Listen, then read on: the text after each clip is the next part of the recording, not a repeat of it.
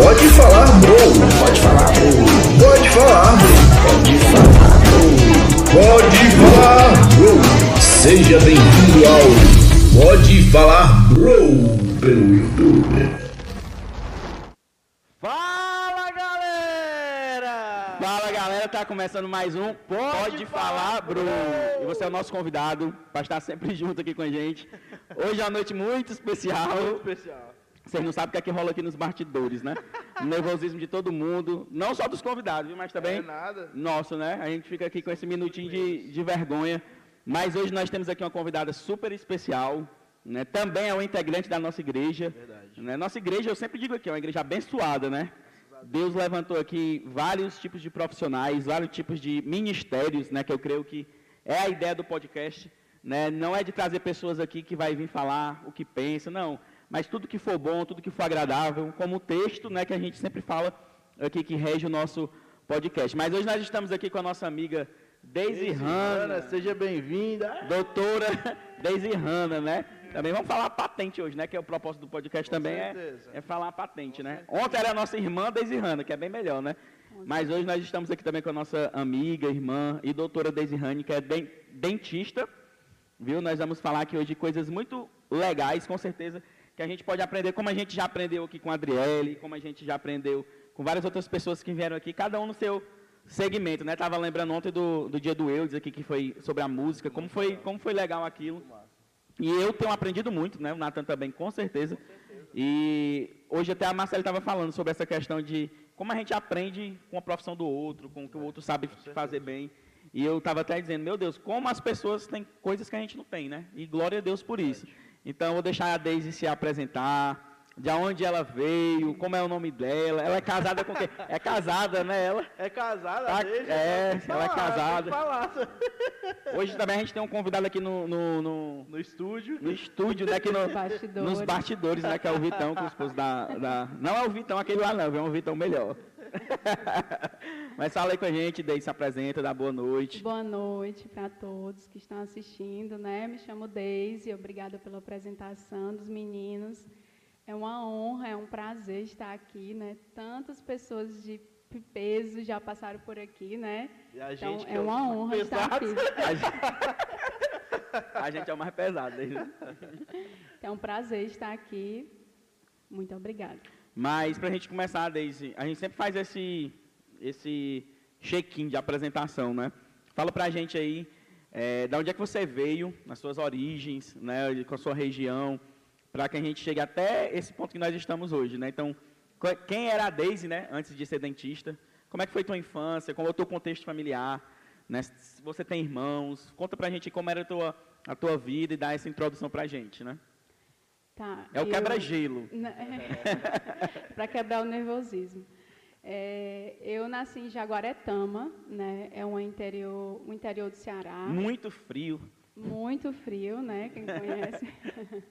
eu tenho três irmãos, né? Um de seis anos e os outros são mais velhos. E eu morei boa parte da minha vida lá em Jaguaretama, né? Até mais ou menos meus 12 anos. E com mais ou menos isso eu vim para Fortaleza, né? Aquela história bem comum de, da grande maioria das pessoas que moravam no interior e que sonhavam em estudar. Sim. E aí meus pais também tinham esse sonho, na verdade nasceu no coração deles, né? De estudar, de querer um futuro melhor. E meus pais, né? Meu pai é, é padeiro, né? Show. Tem hoje uma padaria, continua nessa profissão lá no interior. Podem ir lá em Jaguaretão, o melhor pão da cidade. Conhecido, né? Muito bom. Minha mãe também é comerciante, né? Então eles tinham esse sonho, esse desejo, e eu vim morar em Fortaleza aos 12 para 13 anos de idade, mais ou menos. Comecei morando na casa dos meus tios. Morei três anos na casa dos meus tios. Então já estudou aqui, né? Antes da faculdade, né? Ainda. Passou um Antes da faculdade, passei um tempo aqui, fazendo ensino médio, né? A, a educação era bem mais precária lá no interior Uhum. né, para a gente conseguir fazer um vestibular e concorrer né, a uma possível vaga numa universidade, que hoje em dia a gente tem muitas universidades, né, e aí até facilitou um pouquinho mais essa entrada, mas na minha época, minha época, mas é, na minha Na tua época, na tua época. é, realmente era bem mais complexo, tinha que ser uma federal e era muito difícil entrar, né? E aí eu fiz o ensino médio aqui em Fortaleza, morei com os meus tios. E depois eu fiz dois anos de cursinho e consegui entrar na Federal de Campina Grande. Já pulei, né? Fiz um resumo aí da história, mas vocês podem perguntar mais. Não, a gente sempre volta. É isso aí. Mas tu fala aí de, da região onde tu morou, né, da dificuldade. É, eu conheço um pouco no interior, morei dois anos, mas morei mais no que a gente chama de, como é que se chama, é, na sede, né, que o pessoal diz que é mais na cidade. Sim, na A cidade. zona que tu morou é mais zona rural ou era sede, centro mesmo? Mas na cidade mesmo. Cida- na, na mesma cidade casa mesmo. que a gente mora, assim, meus pais ainda moram lá no interior, né? A gente sempre vai. Então a gente morou sempre no mesmo local, na cidade, na sede, né? Digamos Sim. assim. E, e sobre essa questão do- desse rompimento, né, 12 e 13 anos é, é novo, né? É, eu tenho o exemplo da minha esposa que saiu para fazer a faculdade só. E viu o quanto é difícil, né? A questão da saudade, é, você romper, você acabou rompendo, 12 anos, então você pega ali, você está saindo de uma pré-adolescência, você passou a juventude todinha é, longe dos seus pais, né? Então, como foi essa experiência para ti? É, a decisão, eu sou bem detalhista, e podcast é isso. Não é o que, é que rolou na tua cabeça, ah, como foi que aconteceu isso, se puder contar, se for conveniente. Né, como foi que aconteceu e como foi essa vinda? Que- Como é que tu começava a pensar? Com aquela idade, né, claro. Com 12 anos, né, eu era uma criança. Eu realmente não, na verdade, na verdade, eu não entendia por que eu estava saindo de casa. Essa que era a grande realidade. Eu sabia que eu ia morar com os meus tios, que eu havia conhecido pessoalmente há seis meses só, apesar de a gente morar no interior e eles morarem em Fortaleza, aqui, né? Sim. É, a gente ainda não tinha se conhecido pessoalmente, né? E aí a gente se conheceu um pouquinho antes de eu, de eu vir morar com eles. E eu não sabia por que, que eu estava saindo, assim, com a maturidade, né, de alguém que estava realmente entendendo, não, vou estudar e tudo. Mas eu entendi que meus pais queriam fazer o melhor para mim, né? Então eu vim, né? E foi um pouco difícil no começo, mas eu acho que me amadureceu muito, muito cedo, né? Desde então nunca mais voltei para casa, né? Desde os 12 anos eu nunca mais morei com os meus pais. E eu acho que tiveram seus pontos positivos, a maturidade, né? Eu aprendi muito cedo. Logo, quando eu vim morar, eu passei três anos na casa dos meus tios, né? E no quarto ano dessa, dessa vinda para cá, meus irmãos já eh, vieram estudar também, né? O mesmo processo. Eles Passou vieram. quatro anos e os irmãos vieram depois, né? Exato, passei três anos, aí no quarto eles, minha irmã já veio. E aí a gente já teve que morar sozinha num, num kitnet que meus pais conseguiam pagar na época, né? E então eu já comecei a cuidar da minha irmã, de alguma forma, né? Teve um maior consolo também, né? Acabou que você. Foi, na verdade, a gente amadureceu sozinhos, né? Aham. Isso foi, foi difícil nesse sentido, né? Quando logo no, no ano seguinte a minha irmã veio, no ano seguinte meu irmão veio. Então, nós morávamos nós três num, a gente chamava cubículo. Era, aí a gente tem várias piadinhas sobre esse cubículo. É um cubículo, né? Era bem pequenininho mesmo, era realmente um, um kitnet para três pessoas na época e só tinha uma porta e uma janela. A gente até brincava quando a gente abria, que a, a porta dava para a rua, né? Então, se a gente abrisse, a gente, enfim, perdia toda a privacidade. Então, a maioria do, do tempo era fechado, né? A maior parte do tempo. Então, a gente brincava assim, quando abria a porta, nossa, luz sol, luz do sol, que era, era bem pequeno. Então, foi um tempo, às vezes, até difícil, assim, né? Nesse sentido, longe dos pais e tendo que amadurecer sozinho, lembrar de pagar a conta, por mais que a gente não eh, trabalhasse para pagar a conta, né? Mas, Mas a gente tinha que lembrar, tinha que ter a responsabilidade, a responsabilidade de toda, né? cozinhar, né? O início do a gente não sabia, então arroz queimado, arroz sem sal, coisas assim, é, é muito Aprender miojo, na marra, na muito- marra. na marra. Foi dois tipos de escola, né? Interessante. Foi bem. Quando eu fui para Patos, né, pulando assim, mas quando eu fui para a faculdade, ah, eu já estava PhD, aí já estava, tirei de letra. Ah, a gente assim, passou em teve- Patos no projeto missionário que a gente foi. Patos. Foi. Sim. Então, é muito interessante isso, né? Porque são várias dessas histórias a gente vê, né? Eu não passei por isso, mas eu noto que a maturidade, ela encontra essas pessoas bem mais rápido, né? Não que as outras pessoas que têm uma estrutura familiar, eu creio que a Deise, se a Deise pudesse ficar na casa dela até ela se formar, ela teria ficado, né? Teria. Mas como Deus tem os seus propósitos, ela não, ela não era para ela ficar porque ela tinha que casar com o Vitor, né, também. Então ela tinha, ela tinha que, ela tinha que vir para cá. É, a Marcela é que fala, né? Meu Deus, eu nunca imaginava ter vindo para Fortaleza, né? Então isso é muito massa mesmo. E o Natan vai falar alguma coisa aí também, que ele com certeza tem algumas, algumas falar, curiosidades. Vamos comer aqui um A gente salgadinho. estava falando sobre, sobre essa questão do sua- da vida, Daisy. É, Qual foi o momento que tu entendeu que era para fazer é, odon- odontologia, Uhum, né? uhum. Qual foi o momento que tu chegou e falou assim, não, eu vou fazer isso, pai? Ou foi, como foi, seus pais indicaram isso que tu falou Entendi. no, no começo na questão do teu pai e tua mãe, né? Não sei se foram a vontade deles para começar aí, se dessa vontade deles foi para essa vontade para ti. Como que foi isso? Conta um pouquinho pra gente, para tu chegar a ponto de falar assim, não, é isso que eu quero da minha vida, é isso que eu amo demais, é isso que eu quero viver. Como é que foi Entendi. isso?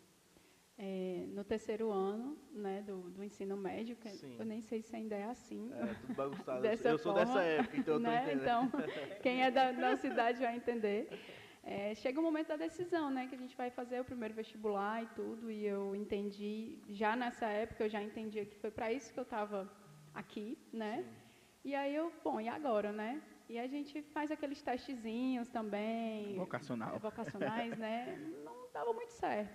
Mas o que é que eu gostava, o que é que eu sentia dentro do meu coração? Eu sempre tive o desejo de cuidar de pessoas. Isso é um- uma coisa que até hoje queima no meu coração. E aí, vários âmbitos, né? Mas o cuidar, ele é algo que queima no meu coração. Olha, já tem, deixa, já estamos entrando em assuntos interessantes, ó.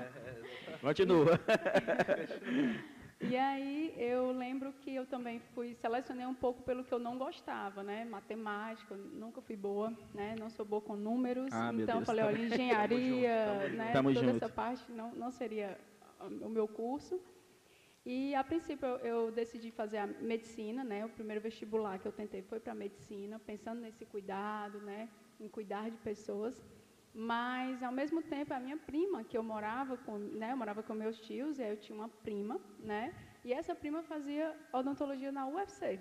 E ali eu comecei a ver ela estudando, comecei a achar interessante umas coisas que ela começou a levar para casa. Eu, poxa, legal, também é uma área legal. E aí meu segundo vestibular já foi para odontologia, né? E aí foi assim que eu tomei essa decisão. Foi mais por desejo de cuidar de pessoas e a área da saúde sempre me chamou mais a atenção, né? O que eu observo nisso, né, é, trazendo agora para o lado cristão, é que a Adele fala a mesma, a mesma coisa, né, sobre questão que Deus ele vai nos colocando coisas na nossa frente, né? que nem sempre é esse romantismo. Eu amo isso, sempre nasci, sempre sonhei com isso, né? Tem uns casos, né, de pessoas Sim. que sempre sonharam com isso e tal, mas eu noto aí, né, que sempre vai ter Deus ele sempre vai colocar um, eu, eu costumo dizer um, uma base, né, como como uma construção civil, tem que ter alicerce. Ele Tem que nos- ter porquê. Ele né? eh, nos coloca dons, Sim. né? Às vezes a gente não sabe ainda, Uhum. né? Por, por ser muito imaturo, mas eu acho que tem, tem dons que Deus nos coloca e aí se encaixa em várias áreas, né? Em várias profissões. Mas o mais importante é você aplicar esse dom, esse propósito no que você está fazendo, né? Para a glória disse, de né? Deus. Eu, ah, eu sempre tive o desejo de cuidar de pessoas. Então isso já era o alicerce, né? Sim. E de novo a gente entra na questão do cristão e o trabalho, né? Ia ser até o tema que a gente botou, mas que a gente ia colocar, mas ia ficar meio sem explicação porque foi um tema que eu já conhecia, então para mim tinha, tinha sentido, né? Mas para quem ia ler ia, ia ser diferente. A Debinha deu esse feedback, eu achei interessante mesmo. Mas é um livro, né, que tem lá em casa, o cristão e o trabalho, que o pai até deu já para algumas pessoas ler. Por causa desse dilema já- que a gente sempre fala aqui. Ah, meu Deus, como é que eu posso servir ao Senhor? No seu trabalho. Com certeza. Né? Às vezes as pessoas são- gostam muito aqui do microfone, né, nem gostam, mas às vezes são até oprimidas por achar que só pode servir aqui em cima. E, não, e, não é, e não tem nada a ver com isso, né? Então, quando você diz, como eu, como eu tenho um desejo de ajudar pessoas, como eu tenho um desejo de conversar com pessoas, no caso eu de um acredito psicólogo. que se eu não fosse dentista, eu iria fazer outra coisa para ajudar pessoas também, né? Sim. Estar tentando somar na vida de das pessoas de Hum. alguma maneira, né? Porque existe algo que queima mesmo a alegria quando eu, no caso da minha profissão, né? Quando eu vejo um sorriso, né? Quando eu consigo sanar a dor de alguém de alguma forma, Sim. isso é muito gratificante, né? E sempre os pacientes, né? Eles vêm com muita gratidão, né, para a gente, com muita alegria. Isso, tenho certeza que marca a vida das pessoas, né? Com certeza, todo mundo lembra o dentista. Nossa, aquele dentista que me atendeu estava com Sim. dor e, e me ajudou. A gente não esquece, né? Pensava que ia ser uma coisa, foi outra, né? É, Pensava que ia, eu estava com tanto que medo. ia doer, estava com tanto medo. Exatamente. Né? E o interessante, Deise, é que Deus ele usa. Eu, meu pai sempre me ensinou a ver Deus assim, além, de, além dessa religiosidade, sabe? Porque Deus ele também está nessas atitudes, né? Quando a gente consegue sanar a dor de alguém. O cara chega sem, sem sentido dentro do consultório, tu- aí você vai e diz assim, não eu sei como é que pode parar isso. Uhum. Eu acho isso fantástico. Né? Por isso que a Márcia ele sempre fala que Deus e a ciência, eles se amam. Porque Deus é a ciência, né? É assim. Ele é, o- ele é o dono da ciência. E às vezes.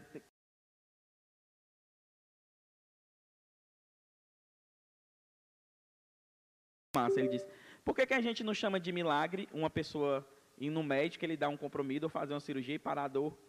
E a gente só acha que milagre é eu orar por uma pessoa e ela ficar curada. Não. Mas olha aí a- a- o milagre de uma pessoa saber qual é o remédio que eu posso tomar para parar uma dor minha. Com certeza. Ou fazer um procedimento em mim para parar uma dor minha. Com certeza. Quando, não precisa nem estar na faculdade, mas na faculdade, né, a gente paga a cadeira de anatomia e eu disse, meu Deus. Você conhece o ser humano ali. E eu, eu via Deus ali, sabe? Sim. É, a cada artéria, cada veia, cada músculo, a, a- a conexão, a perfeição do funcionamento. Eu, quanto mais eu estudava, na verdade, né, tem gente, quanto mais estuda, mais se afasta de Deus. Gente, quanto mais eu estudava, principalmente o ser humano, eu falo, meu Deus, Deus é, é grande, né? É, é lindo. Era, eu só me, eu só ficava assim. E quando eu, eu vi um, um, um microscópio pela primeira vez, né, que foi na faculdade, que eu, eu olhei ali, né, não sei se vocês já tiveram essa experiência, parece uma mancha borrada, né, sem sentido, mas ao mesmo tempo você vê a imensidão do nosso Deus, né, que tem a capacidade de criar coisas microscópicas e que elas trabalham de uma maneira, enfim, conexa, né, e que, e que faz tudo acontecer. Eu só me apaixonava, eu ficava assim, uau, uau, me apaixonava por Deus, né, por Sim. Jesus, pela, pela grandeza. Quanto mais eu estudava, quanto mais eu estudo, eu vejo, e quanto mais eu- a gente estuda aquela velha frase, mais a gente sabe que não sabe de nada, né? E como é gostoso para a gente, né? Quando a gente conhece a Cristo, tá nesse cenário de ciência, de profissão, que você vai ver, como tu disse, você vai vendo Cristo nessas coisas, né? Onde a Marcela chegou fascinada com a cirurgia cardíaca e a postura do médico. Ela disse, com certeza aquele é crente, só que ele não fala, né? Ele dizendo, tirando o coração da pessoa fora e dizendo, aí ele falando para os residentes, como é que vocês acreditam que isso aqui é inteligência nossa? Né? Eu fico todo arrepiado. Você tira o coração, aí a Marcela dizendo, você fica morto ali por alguns minutos. Aí eu venho, Incrível, pego outro né? coração de outra pessoa e boto dentro da outra pessoa. Aí você começa a olhar e ele começa, de repente, a voltando vida, bater. É. Aí ela até disse, né? é, você morre e, gera, e dá vida para outra pessoa. Olha que perfeito, né? Incrível. Eu posso. Então, é até uma apologia que a gente pode fazer aqui, né? Doe seus órgãos, né? Que a gente morre e não quer Com doar os órgãos. certeza, A gente certeza, é morre e não quer, não quer dar sentido à vida de alguém. Isso eu, eu acho. Né, eu tava- Fantástico. inclusive hoje eu estava trocando ideia com a minha lá no trabalho que ela não acredita em Deus. Eu estava falando com ela, eu sou. Eu seria muito difícil para eu virar um ateu, porque as, as coisas encaixam tudo muito perfeito. Tipo assim, não é uma. é- Tinha que ser uma coincidência atrás de coincidência, que outra coincidência chegou e uma Você tinha que se esforçar muito, outra né? coincidência veio daqui, outra ali, para chegar É no- coincidência demais. muita coincidência. Então, assim, tava até falando com ela, eu falei assim, cara, não entendo, entendo que tu quer pensar assim, mas tudo bem, mas se tu falar que não existe um Deus, é impossível. Por mais que você queira é, Eu te brigar com todo respeito, né? mundo, Eu te respeito, mas eu não falar. entendo isso aí. Tu pode falar, tu tem o direito de falar, mas não tem como tu provar que não tem. Não tem como tu provar Não que não tem. existe um Deus. Existe um Deus, cara. Não tem como. A gente estuda, no, no- acho que a Débora conhece isso. Quando a gente estuda uma parte de design ou publicidade, a gente trabalha com proporção áurea. A proporção áurea é uma parada muito incrível. Se tu pegar uma planta e dar um zoom imenso nela, lá dentro tem a proporção áurea. Qualquer coisa, planta, é, tudo que é criado por Deus, as contas batem. Tu pega essa conta da proporção áurea e junta com, com outra coisa. Tu pegou uma pedra, fez essa, essa conta dentro da pedra, pegou uma planta a milhões de quilômetros do outro lado, tu pega e bate, a conta bate. Então, assim, é, a gente não tem como correr disso. Cristo é bom pra caramba. Deus é, existe muito nos nossos meios. Inclusive, tem um livro que, o- pastor uma vez me impressou que chama Deus Chama, que tem várias formas de Deus se mostrar para nós como real. E uma das formas que ele, que ele cita é através da natureza. Através da natureza Deus chama, através da natureza a gente pode ter o contato do que Deus criou pra gente, né? Com certeza. Isso é muito massa. Eu vi um vídeo esses dias do, do daqueles vídeos em que tem de curiosidade no Instagram, você sabia essas coisas. Aquele coroa que fala de vários fatos, Sim, fatos desconhecidos. esquisitos, né? Aquele cara, né? Não pode fazer propaganda. não, É, né? mas muito legal, gente, para vocês seguirem uma página legal nesse Instagramzão aí da vida. É, ele dizendo que o formato das nossas células forma o nome Deus em grego, né? Em, na, na questão do, dos gregos, né? Sim. Os formatos das nossas células que faz o nosso corpo transforma o nome Yahvé, Deus Senhor. Eu achei aquilo ali fantástico, né? Ele vai explicar, aí pastores falando, que aí, aí às vezes a nossa carne é tão incrédula, que a gente tem dificuldade de acreditar no vídeo daquele. Assim, eu fico olhando, mas será que esses caras não estão inventando, não? Inventando Mas nada. é, é Deus direto dando na nossa cara, sabe? Assim, É. é, pá, pá. Aí teve um cara aí que não é nem cristão, que o cara começou a falar que com certeza Jesus Cristo passou sim pela terra, Jesus existiu, né? Mas não sabe se existe uma, esse Jesus divindade que é Deus e ressuscitado. Mas pra gente que é crente, quando o cara diz que o homem É, a passou pela terra, Já então é. é, a gente já, a gente já, já, já sabe, né? Mas só uma pausazinha aqui pra gente fazer aqui uma, uma propaganda Verdade. daqui da AP Comércio, né? O Paulão tá sempre nos ajudando. Eu recebi uma mensagem dele, dele esses dias que ele está separando aí um brinde, viu, lá do depósito. aí. ele disse que ia preparar lá uma coisa que seja útil, que todo, todo dono de casa, toda mulher, todo homem gosta. Para a gente estar fazendo aqui um, um, um sorteio, né? Então, galera, segue aí ap.comércio, né? Arroba ap.comércio. Arroba ap.comércio. você mora no, no Zé Walter, Maracanaú, aqui em Fortaleza, São Cristóvão, essas Qualquer canto, né? Porque eu vou É, entregar. Qualquer canto, que o Lucas, qualquer forma, ele vai entregar. Só- Lá da Paraíba, tem alguém assistindo a gente da Paraíba, o Lucas entrega. Você aí da Paraíba, a gente bota nos correios, viu? Jaguaré que tamo aí também. Então, assim, segue lá, velho. O Paulo, o Paulo e a Nath estão... Paulo, o- a Nath e o André também, né? Sim, sim, o irmão do Paulo, né? E o Geraldo, o Lucas. São pessoas assim que têm abençoado, têm acreditado pra caramba no nosso projeto, têm, têm honrado a gente de verdade. Tem assistido, né? Tem assistido, Nosso maior prazer é ver o Paulo e a Natália gostando disso, né? De Exatamente. ter como uma programação. Os meninos também, Levi, a, a Ana Liz, a Lele, que inclusive parabéns pra Lele, que foi aniversário Toda dela. tropa. É, toda a tropa. Então tem sido uma bênção. Então, a- a- arroba ap.comércio. é isso aí. Né? Tudo em hidráulica, eletricidade lá. É tanta coisa que eu não sei nem falar aqui. Eu sempre erro quando eu vou tentar. Mas segue lá que tu vai ver o tanto de coisa que tem, cara. E a entrega é boa, a parada, tudo de qualidade, assim, muito Show de bacana, bola, show de bola. Continuar, Deise, é... Ei, tá bem tava organizadinho, né? A Deise estava com medo. É, Mas, tá. tá, Deise, eu vou falar uma coisa aqui, ó. Tá tão organizado a cronologia que eu já tô pensando que lá no final vai. O Vitor vai ter que sentar aqui pra. Vai ter, eu tô Porque tá muito eu tô organizado. sentindo ele levantando. Da onde a Deise veio, como era onde a Deise morava, como era a vida da Deise com os pais, aí veio pra Fortaleza, É, tá aí disse que sonhava servir as pessoas, entrou na odontologia. Vai, vai, rapaz, nem- uma só carne, não tem como. Exato. Eu vim ontem pro culto, a Marcele não veio, a primeira coisa que todo mundo, cadê a Marcele? Claro, Cadê a Marcele? Cadê a Marcele? Né? Então, mas continuando aí, Natan ia falar. A gente começou a falar, tu entrou pra faculdade, com quantos anos tu entrou pra faculdade e como que foi isso? É, a galera, eu- por que, que eu tô te perguntando isso? Porque a galera tem um medo, né? Ai, Sim. meu Deus, vou entrar numa faculdade Uhum. federal, sou crente. Já- é, outra coisa, tu já era crente? Já. Tu já era- sempre foi crente? Não, eu me converti aos 20 anos. Na verdade, poucos meses antes de passar no vestibular. Ah, que legal. E Conta pra gente como é que foi a conversão, conversão? também. Sim, sim. Eh, me converti na Assembleia de Deus, Massa. do Fogo, Tempo Central.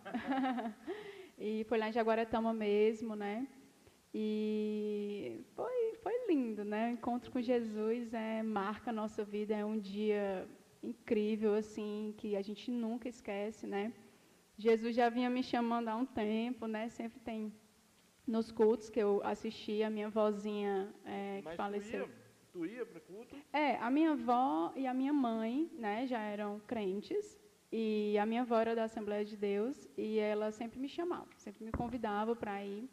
E às vezes eu ia. Quando criança, na verdade, eu frequentava muito. Vinha aqui para frente, eu vejo o pastor chamando as criancinhas para vir orar. Então eu participava ali da igreja, não era membro assim, né? Era criancinha, mas a minha avó vai, vai lá para frente orar. Né? Eu creio que isso, sem dúvida, a minha avó plantou muitas sementes né, na minha vida, foi gerando, foi gerando. E é, eu tinha mais ou menos essa idade de 20 anos e ela me convidou, estava me convidando muito ela para ir para a igreja. E aí eu, eu comecei a ir, né, a assistir esporadicamente, como um visitante. E eu lembro que em vários cultos, né, Jesus começou a contar a minha vida no culto, no púlpito, né? Jesus começa a falar coisas como assim, né? Jesus usar o gosta de pastor, fazer isso, né? Jesus gosta de fazer isso. começou a usar o pastor e eu sentindo aquela aquela forte, aquela forte chamada, né? E com medo de levantar, eu sentava lá no último, no último banco da igreja e é aquele apelo que você tinha que ir lá para frente, né? Então eu, nossa, muito eu já estou nervosa de estar aqui sentada com os meninos. então muito envergonhada, não, não tinha essa coragem. Mas Jesus estava me chamando muito, ele estava falando coisas íntimas do meu coração, processos que eu estava passando, meus pais tinham se divorciado há, há um tempo e, e, foi muito difícil. Com a idade que você já entendia bem, né? 20 anos você ouvindo já essas entendia. coisas. Já entendia. E algo bem interessante que eu quero dizer, porque antes de começar aqui no podcast, o Natan começou orando né, e dizendo que aqui não era para a gente ser conhecido, né? Aqui não é sobre mim esse podcast, nem sobre a gente, mas é sobre Jesus, né? O que Jesus fez Sim. na nossa vida, né? Com certeza. Então eu lembro que de um pensamento muito forte que eu tinha, que era que eu admirava muito meu pai, amava muito meu pai, mas ele infelizmente traiu a minha mãe, né? E por isso aconteceu o divórcio. Isso foi uma decepção muito profunda, né? A figura paterna foi uma decepção muito profunda e o que, que eu pensei, né? Bom, aquele velho pensamento do mundo, né? Secular, assim, nenhum homem presta, eu não quero casar. Eu dizia para minha mãe, né? Olha, eu não vou casar é, e eu não acreditava mais na família, não acreditava que era possível ter uma família, né? E, então, algo que me chamou muita atenção quando eu cheguei na igreja, além de Jesus falar pessoalmente comigo várias coisas do meu, meu íntimo, foi que eu, eu observei o relacionamento do pastor com a pastora. Eu comecei a observar coisas poucas, porque eu não tinha, né, não os conhecia, mas né? só de longe, por exemplo, do pastor andar de mãos dadas com, com ela. E eles não eram jovens, eles já tinham não sei, meia idade, né, assim. E eu ficava vendo, nossa, mas esse casamento dá certo, ainda está dando certo. Aquilo me chamou a atenção, né? E a princípio eu, nossa, será que é na igreja? Será que é em Jesus que eu vou ter uma família, né? Isso, a princípio isso foi o que me atraiu. Mas depois Jesus foi falando comigo, né, pessoalmente, né, do vazio que existia dentro de mim, que existe dentro de todos, que Sim. só é preenchido pelo Espírito Santo, né? E um dia eu disse assim, eu vou para uma oração, porque na oração eles faziam um círculo, né? E eu disse, vai ser mais fácil eu, eu ter coragem de ir, né? E realmente foi. Eu, e Deus falou de novo comigo e aos prantos eu fui. Aceitei a Cristo, foi o melhor dia da minha vida, da minha existência. Jesus mudou a minha vida assim completamente e, e tem mudado, né? Dia após Sim. dia, dia após dia mas eu sou muito feliz de ter encontrado Jesus, né? Dele ter me encontrado, enfim. é, mas assim, eu sei que esse encontro foi tudo para mim. Então, depois que eu me converti, eu já já estava fazendo vestibular, já morava fora, né? Eu estava em Jaguaretama nessa época que eu me converti. Eu não sei, não lembro exatamente porquê. Eu não lembro se eu já estava esperando os resultados. Eu acho que foi isso. E eu já tinha tentado há alguns anos. Eu sempre batia na trave, aquela frustração, aquele medo, né? aquela angústia, chegava pertinho, passava na primeira fase passava, e não ia na segunda por pouco. E eu lembro que, para a glória de Deus, né, vou contar, porque quem me, minhas amigas da Paraíba estiverem assistindo, todas conhecem essa história, que é, foram algumas irmãs, né, lá no, na minha casa orar, né, aquelas irmãs de oração, a bênção, profetas do Senhor. E ali elas estavam orando, na verdade, pela minha mãe, né, por tudo que estava acontecendo. Mas no, ao final da oração, ela olhou para mim e falou: Olha, Deus falou comigo que já abriu uma porta de estudos para você, já está aberta essa porta.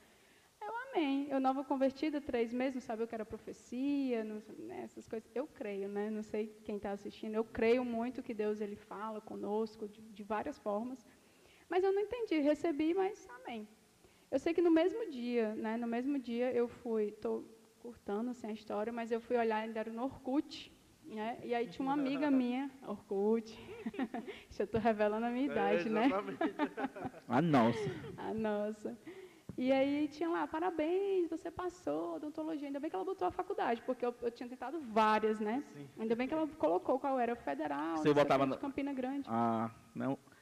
tipo seus pontos, né? né? Você botava e se entrava para alguns. Exatamente. Na verdade, foi assim, eu tentei... É, falar resumidamente, né, na época, acho que ainda é assim, Enem, você faz o SISU, você sim, coloca lá sim, os seus sim. pontos, né?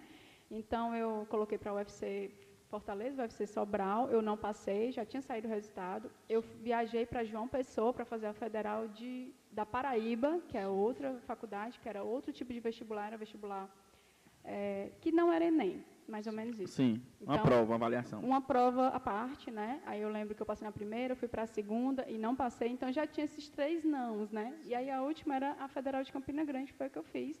Mas eu esqueci que eu tinha feito, porque na verdade... Terra do Pastor Assis. É, né? É, Campina, os pais do Assis moram lá em Campina Grande. Uhum. Só que a, a, faculdade era em Patos, né? Mas realmente sim, eu cheguei sim. a visitar duas vezes Campina Grande, é friozinho, muito bom, muito bom lá. E engraçado que eu me inscrevi, foi uma amiga que falou, olha, tem uma faculdade federal que não entra no SISU, mas que pega a nota do Enem para você entrar. Como se fosse uma coisa à parte. Eu falei, olha, é mais uma chance, se inscreve aí. Foi 15 reais essa inscrição. Eu tenho o papel da inscrição até hoje, mostrei até para o Vitor. E eu me inscrevi, então eu esqueci que eu tinha feito essa inscrição, já que eu já tinha feito os vestibulares. Não foi uma coisa que eu né, assim, me esforcei, digamos assim. Eu peguei minha nota, que eu já tinha feito a prova e coloquei. Então, quando saiu o resultado, na hora eu lembrei, né, o Espírito testificou que Deus já tinha aberto a porta e foi essa porta, né? Sim. Então, aí tudo aconteceu, foi uma grande alegria, né? E eu, meu Deus, eu vou morar em Campina Grande, que a princípio eu pensei que era lá, depois eu descobri que era Patos, onde é Patos, e aí foi, foi um, um processo para mudar para lá, mas foi uma grande alegria. Então, eu quero é, honrar aqui o nome do Senhor, né? Que Ele, ele sempre, Ele esteve comigo nesse processo, porque foi um, um processo durante esses cinco anos. Aí o Natan perguntou, já, já posso responder aquela Pode. outra parte, né? Como foi tua faculdade, né? Como foi o... Natan perguntou Quantos como anos foi, deles? né, entrar... Foram cinco anos de curso, tá falando? Isso. Cinco anos de curso. E tu entrou com quantos anos? 20 anos, 20, 20 anos. anos. E eu não, não temia essa parte de faculdade, né? Ah, eu vou entrar na faculdade, eu sou cristã. O, o meu pastor, na época, né?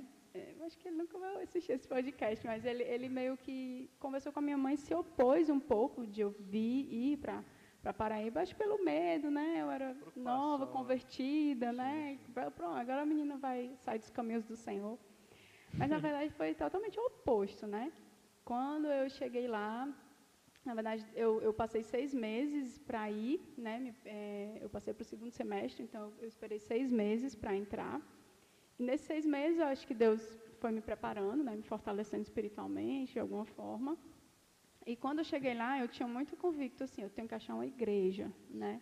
Então, eu lembro que eu com meu pai andando pelas ruas e eu olhava, cada rua assim ia passando, eu, eu não estou vendo igreja nessa cidade, cadê a igreja? A Assembleia de Deus, né? Que no caso eu, eu era membro da Assembleia de Deus, levando uma carta de recomendação. Sempre vai ter a Coca-Cola Gospel, né? Assembleia de Deus. Todo canto tem. É, glória a Deus por isso, né? Glória, glória a Deus. Deus. E Jesuicidência, né? Porque nada é coincidência na nossa vida. Eu fui morar com uma menina, né? Eu dividi apartamento com, com uma menina e ela que, que é, ela morava mais próxima a Patos, ela que conseguiu o apartamento, né? Então ela já tinha alugado, mostrou fotos e tal. Não lembro se teve fotos. Enfim, a gente não se conhecia, mas ia ser da mesma sala, então vou morar contigo, amém, vai dar certo. E aí, em frente à casa que eu comecei a morar, eu tinha uma lanchonete do lado e eu perguntei, olha, eu estou procurando uma Assembleia de Deus, eu estava engajada na busca da, da igreja.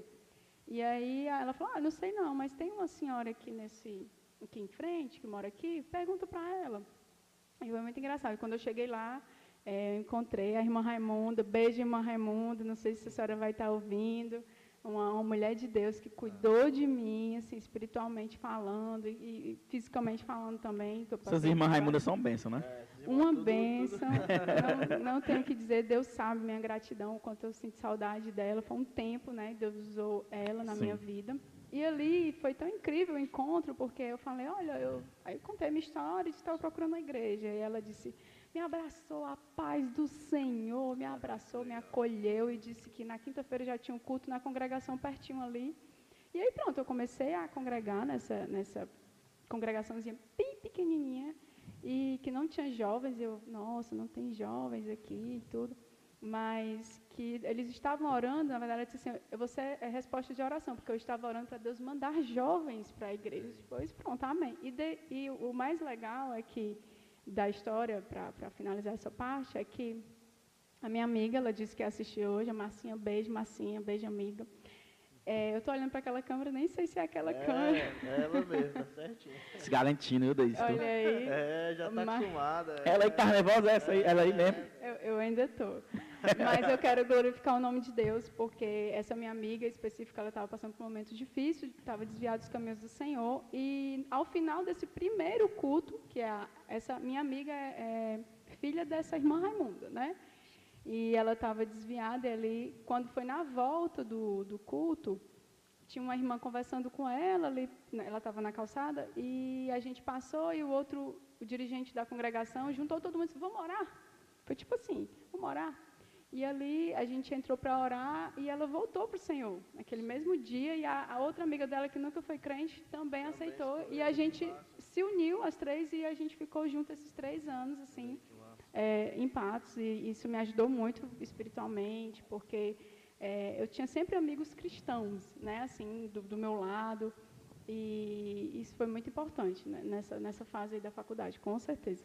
E se a gente pudesse, que tudo aqui é uma pregação, né? Se a gente pudesse tirar uma lição disso, é que aquela palavra que Deus diz, que Jesus disse, né, eu nunca, eu nunca vou te deixar só, né? Você vê que tudo, ah, eu preciso passar na faculdade, ah, eu já tinha esquecido, aí eu chego, ah, tem uma pessoa que eu posso morar, ah, como eu queria encontrar uma igreja, ah, uma irmãzinha aparece, né? Então a gente vai vendo o cuidado de Deus, para vocês que estão assistindo, né? que esse Deus, ele, ao contrário do que esse mundo tem pregado, que ele é um Deus opressor, um Deus que quer nos tirar de coisas, né? para você que ainda não conhece ele, ele é um Deus que nos dá a liberdade. Né? Porque a liberdade de ter nossa, nossa vida entregue nas mãos de Deus, e nós aqui, cristãos, infelizmente ainda não aprendemos tudo sobre isso. Né? Não estou falando só para você que não experimentou, mas nós mesmos. Se nós cristãos, crentes, entendêssemos mais isso, a gente dava mais sobre ele o controle das nossas vidas. Uhum. Falo muito isso lá em casa. E às vezes eu, fico, eu falo com raiva e chateado comigo mesmo. Como nós poderíamos ser mais, mais confiantes, Marcelo? Tirar descansar de nós o controle, descansar é. mais. Porque nós, a gente traz essa história, né? E eu vejo a mesma coisa nesse contexto na vida da Marcela de faculdade, mesma coisa. Né? Tanto que quando a gente se conheceu, a Marcela chegou em casa falando, né? meu Deus, como essa menina, como eu gostei dela, parece muito comigo né, em personalidade, na história. Igualmente. Então, como Deus une, une pessoas, né? Então, para a gente também, e eu acho que o Nathan está assistindo a mesma coisa, hoje é o podcast que a gente menos conhece da pessoa, e está sendo muito legal porque a gente não está... É, por exemplo, eu fui conversar com a Adriele, eu produzi muita pergunta para outras pessoas saber sobre ela, mas eu já, mas eu cresci com ela. Inclusive eu vi o namoro, eu vi tudo, eu vi as perturbações da vida, né? Então como é legal quando a gente fala, eu, Natan, aqui também é uma oportunidade do pessoal da igreja conhecer né, os próprios irmãos da igreja. Eu creio que a gente tem dado essa oportunidade. É, tem sido muito né? legal. Né? E, e, eu vi até uma frase esses dias, que é meio clichê, mas é verdade. Um cara no podcast, ele dizendo, se você não for fã dos seus amigos, você não considera eles como amigo. Né? E às vezes a gente tem uma grande dificuldade de dizer, cara, como eu te admiro. Ai, será que eu estou bajulando? É não. Aí o cara dizendo, achei isso massa. Ele disse assim, cara, eu, é um marombão, né, falando de nutrição, essas coisas. Eu sou fã dos meus amigos. Porque se eu não for fã dos meus amigos, eles não me, me acrescentam em nada, né? Então, a gente escutando esse tipo de história, isso é interessantíssimo. Né? Então, você que está assistindo aí, você também pode ó, compartilhar, né? vai ficar gravado no YouTube. Nós temos também no Deezer, no Spotify e no Apple Podcast, né? São plataformas que você pode viajar escutando, pode ir no, ir no ônibus, Trabalhar. ir no carro, trabalhando escutando isso. Né? Inclusive, já tem todos os, os episódios passados, né? Postados nessas plataformas. E também dá a força de se inscrever no canal. Se inscreve, tem o um nome, ó, se inscrever. E de seguir lá no, no Instagram. Mas agora, desde eu queria começar a entrar mais na profissão, né? Tá bonitinho hoje, nós estamos aprendendo, viu, Natan? Tá legal, gente, um dia nós chegamos Nós estamos aprendendo também. E tá chegando a hora ali de entrar em outros assuntos que vai ter que ter mais uma pessoa. Porque já tem, a, é, já tem eu, Natan, a Deise e o Espírito Santo, né? Aqui, aí falta só mais uma e pessoa. A Debinha. E a Debinha. Mas e aí, Deise, tu fez essa faculdade que tu é, graças a Deus não tem testemunho, né? Uma vez o meu tio disse, eu, eu triste, tio, não tenho testemunho. Ele disse, que bom, cara. A melhor coisa do mundo é não ter testemunho, né? Porque às vezes a galera vê, né? Levei sei quantos tiros, ou fui isso, fui traficante, né? Então, foi uma faculdade firmada em Cristo, como tem muitos, né? Gente, tem muitos cristãos, muitos cristãos que tiram a faculdade de letra, porque não são eles que vivem, né? São Cristo vivendo neles. E aí é a Jéssica, né, que veio aqui também, que foi muito massa aquele episódio. Ela falou sobre isso, de, de estar numa faculdade também federal e ser de boa, porque Cristo estava nela. Mas passou a faculdade, né, a, a, a, a Hannah ou a Daisy. Tem gente que chama de, de Hannah, tem? Tem, muito. Tem muita gente, né? A gente aqui na igreja é mais Daisy, né? Pode Mas a Daisy se formou, aí vem aquele desafio de, de trabalhar, né? Como foi a, essa empreitada? Né? Porque com certeza né? Isso é, é, unânime na vida das pessoas que vêm aqui. Como foi que tu, como foi teu primeiro atendimento? Como, onde tu trabalhou, né? Estagiou, alguma coisa assim? Fala pra gente. É, assim como me formei, foi um baque, né? Assim, eu voltei para Fortaleza imediatamente, né? E foi Quando todo formou, quando formou. quando eu me formei, né? E aí eu voltei a morar com os meus irmãos. A gente tem um apartamento ali no Monte Castelo. E os meus irmãos, como eu disse, meus pais moram no interior, então a gente já morava sozinho, né? Eles moravam sozinhos no apartamento, eu comecei a morar com eles também. E foi aquele baque, né? Aquela realidade da profissão, né? Todo início é difícil, eu acredito, né? Independente da profissão, você é muito inexperiente. E aí eu comecei a trabalhar em clínicas populares, né? Eu comecei a tentar entender o que que eu queria me especializar, né? E eu até e pendi para uma área, né? E gosto, gosto muito de cirurgia, né? Faço cirurgia no consultório, mas eu queria, achava que eu queria a princípio fazer eh, cirurgia bucomaxilofacial, né? Que é uma especialidade da, da odontologia, onde os dentistas fazem cirurgias em âmbito hospitalar, basicamente. E eu estudei muito, me dediquei nos anos seguintes, investi em cursos, né? Para isso. Mas eu creio que não era da vontade de Deus, porque mais uma vez eu chegava muito perto e não passava, e algo dentro de mim também parece que me impelia para eh, não ir para essa área. Isso demorou uns quatro anos aí eu tentando. Claro que eu fui estudando outras coisas, fui trabalhando, né? Mas sempre tentando eh, ter esse foco de estudar e trabalhar ao mesmo tempo para conseguir entrar na residência. E eu glorifico a Deus hoje, porque isso não foi possível, porque eu creio que foi realmente um livramento de Deus, porque eu olhando assim com, com calma, eu vejo que eu tinha tudo para entrar, né, conhecimento, eu Sim, me sim. dediquei muito também. Humanamente falando, não- né? Humanamente Por que, que não dá falando, certo? mas eu não sentia paz e eu insistia naquilo, né? Algo muito importante, não façam, se vocês são cristãos, né? Creem em Jesus, orem ao Senhor, que a paz seja o árbitro, né? Porque Sim. realmente, aos nossos olhos parece bom, não era algo ruim, uma especialidade, né? Não tinha muito dizer por que seria ruim, mas o Senhor sabe de todas as coisas, nós não sabemos, não entendemos. E eu não tinha paz naquilo. E realmente, quando eu conheci o Vitor, né, que é, que é o meu esposo, ele, ele ainda me pegou no finalzinho aí dessa empreitada, tentando estudar. E Eu lembro, a gente ainda conversou sobre ainda isso, né? conversou um pouco, Lá na né? Quatro Estilos, não sei se nem se tu lembra. Lembro, primeira vez que a gente, que a gente conheceu, a Marcela e tudo. E, e realmente eu fui, fui desistindo disso, né? E ao mesmo tempo gerou outros processos na minha vida, né? De, enfim, coisas que Sim. vocês perguntarem eu, eu falo, mas não. que depois isso gerou assim um, um achismo de achar que eu não, não conseguia as coisas, é, me deu alguns pensamentos ruins, mas na verdade foi que eu não estava no centro da vontade de Deus, né? Hoje eu entendo isso, porque independente do que a gente está passando, os processos, os desafios, quando a gente coloca Jesus no centro, né? Ora, entrega aquele plano a Ele, mesmo o desfecho sendo negativo, né? Não, não vai ser isso aí. Mas quando você está no centro da vontade de Deus, isso acontece em paz. Eu acho que é porque eu não estava no centro e não aconteceu em paz esse processo para mim. Mais ou menos isso. Eu estagiei no Hospital Batista nessa tentativa. Eu amo a cirurgia bucomaxilo, acho uma especialidade linda, assim, é, quem, se for algum dentista estiver assistindo, é, eu acho uma especialidade maravilhosa. Eu faço cirurgias no, no consultório, pequenas, né, cirurgias âmbito é, ambulatorial, que a gente chama no consultório, mas é, não era da vontade de Deus. Eu, eu falei mais do que tu perguntou, né? Não falou correto. É assim mesmo, Mas é massa. é o que eu assim acho legal nisso aí, no- no- nesses últimos podcasts, é porque a galera, todo mundo que vem aqui, é, a gente nunca consegue dar mais tempo ao profissional, né? Todo mundo... Isso é massa, tem mesmo glorificado ao Senhor sobre essa questão da, da profissão. Mas entrando um pouquinho agora na parte técnica disso, que nós não somos técnicos, né? Então eu vou, vou perguntar. Dois É, caras burros é. perguntando coisas pra ti, que não sabemos de nada. e dois que. Não sei o Natan, mas tem um aqui que morre de medo de dentista. É eu, né? Inclusive, teve um ali que chegou. E eu também, menino. Teve um ali que chegou dizendo que ganhou, não foi? Ganhou uma limpeza e um atendimento, sei o quê. Não vou nem falar o nome dele, William, né? Que disse que Ah, ganhou. sim, Eu com ganhei, certeza, ganhei confirmado. uma, uma limpeza e uma ladeira. Eu disse, Foi sim.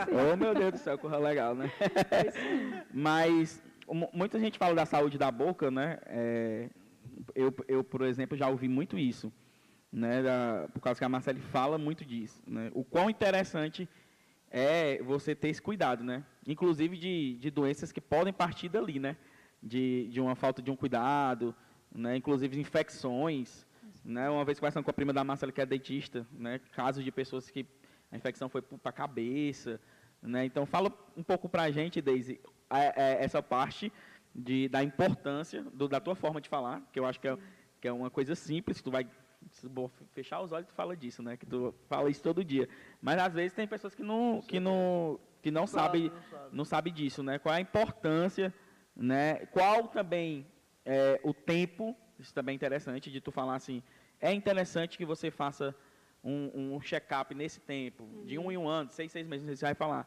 Não é nessa nossa cultura de, de ir para o médico sempre que está tá doente. doente, né? Não, ser pre, não ter uma prevenção. Acho que tu entendeu. Mas fale para a gente aí que tu vai explicar melhor que eu.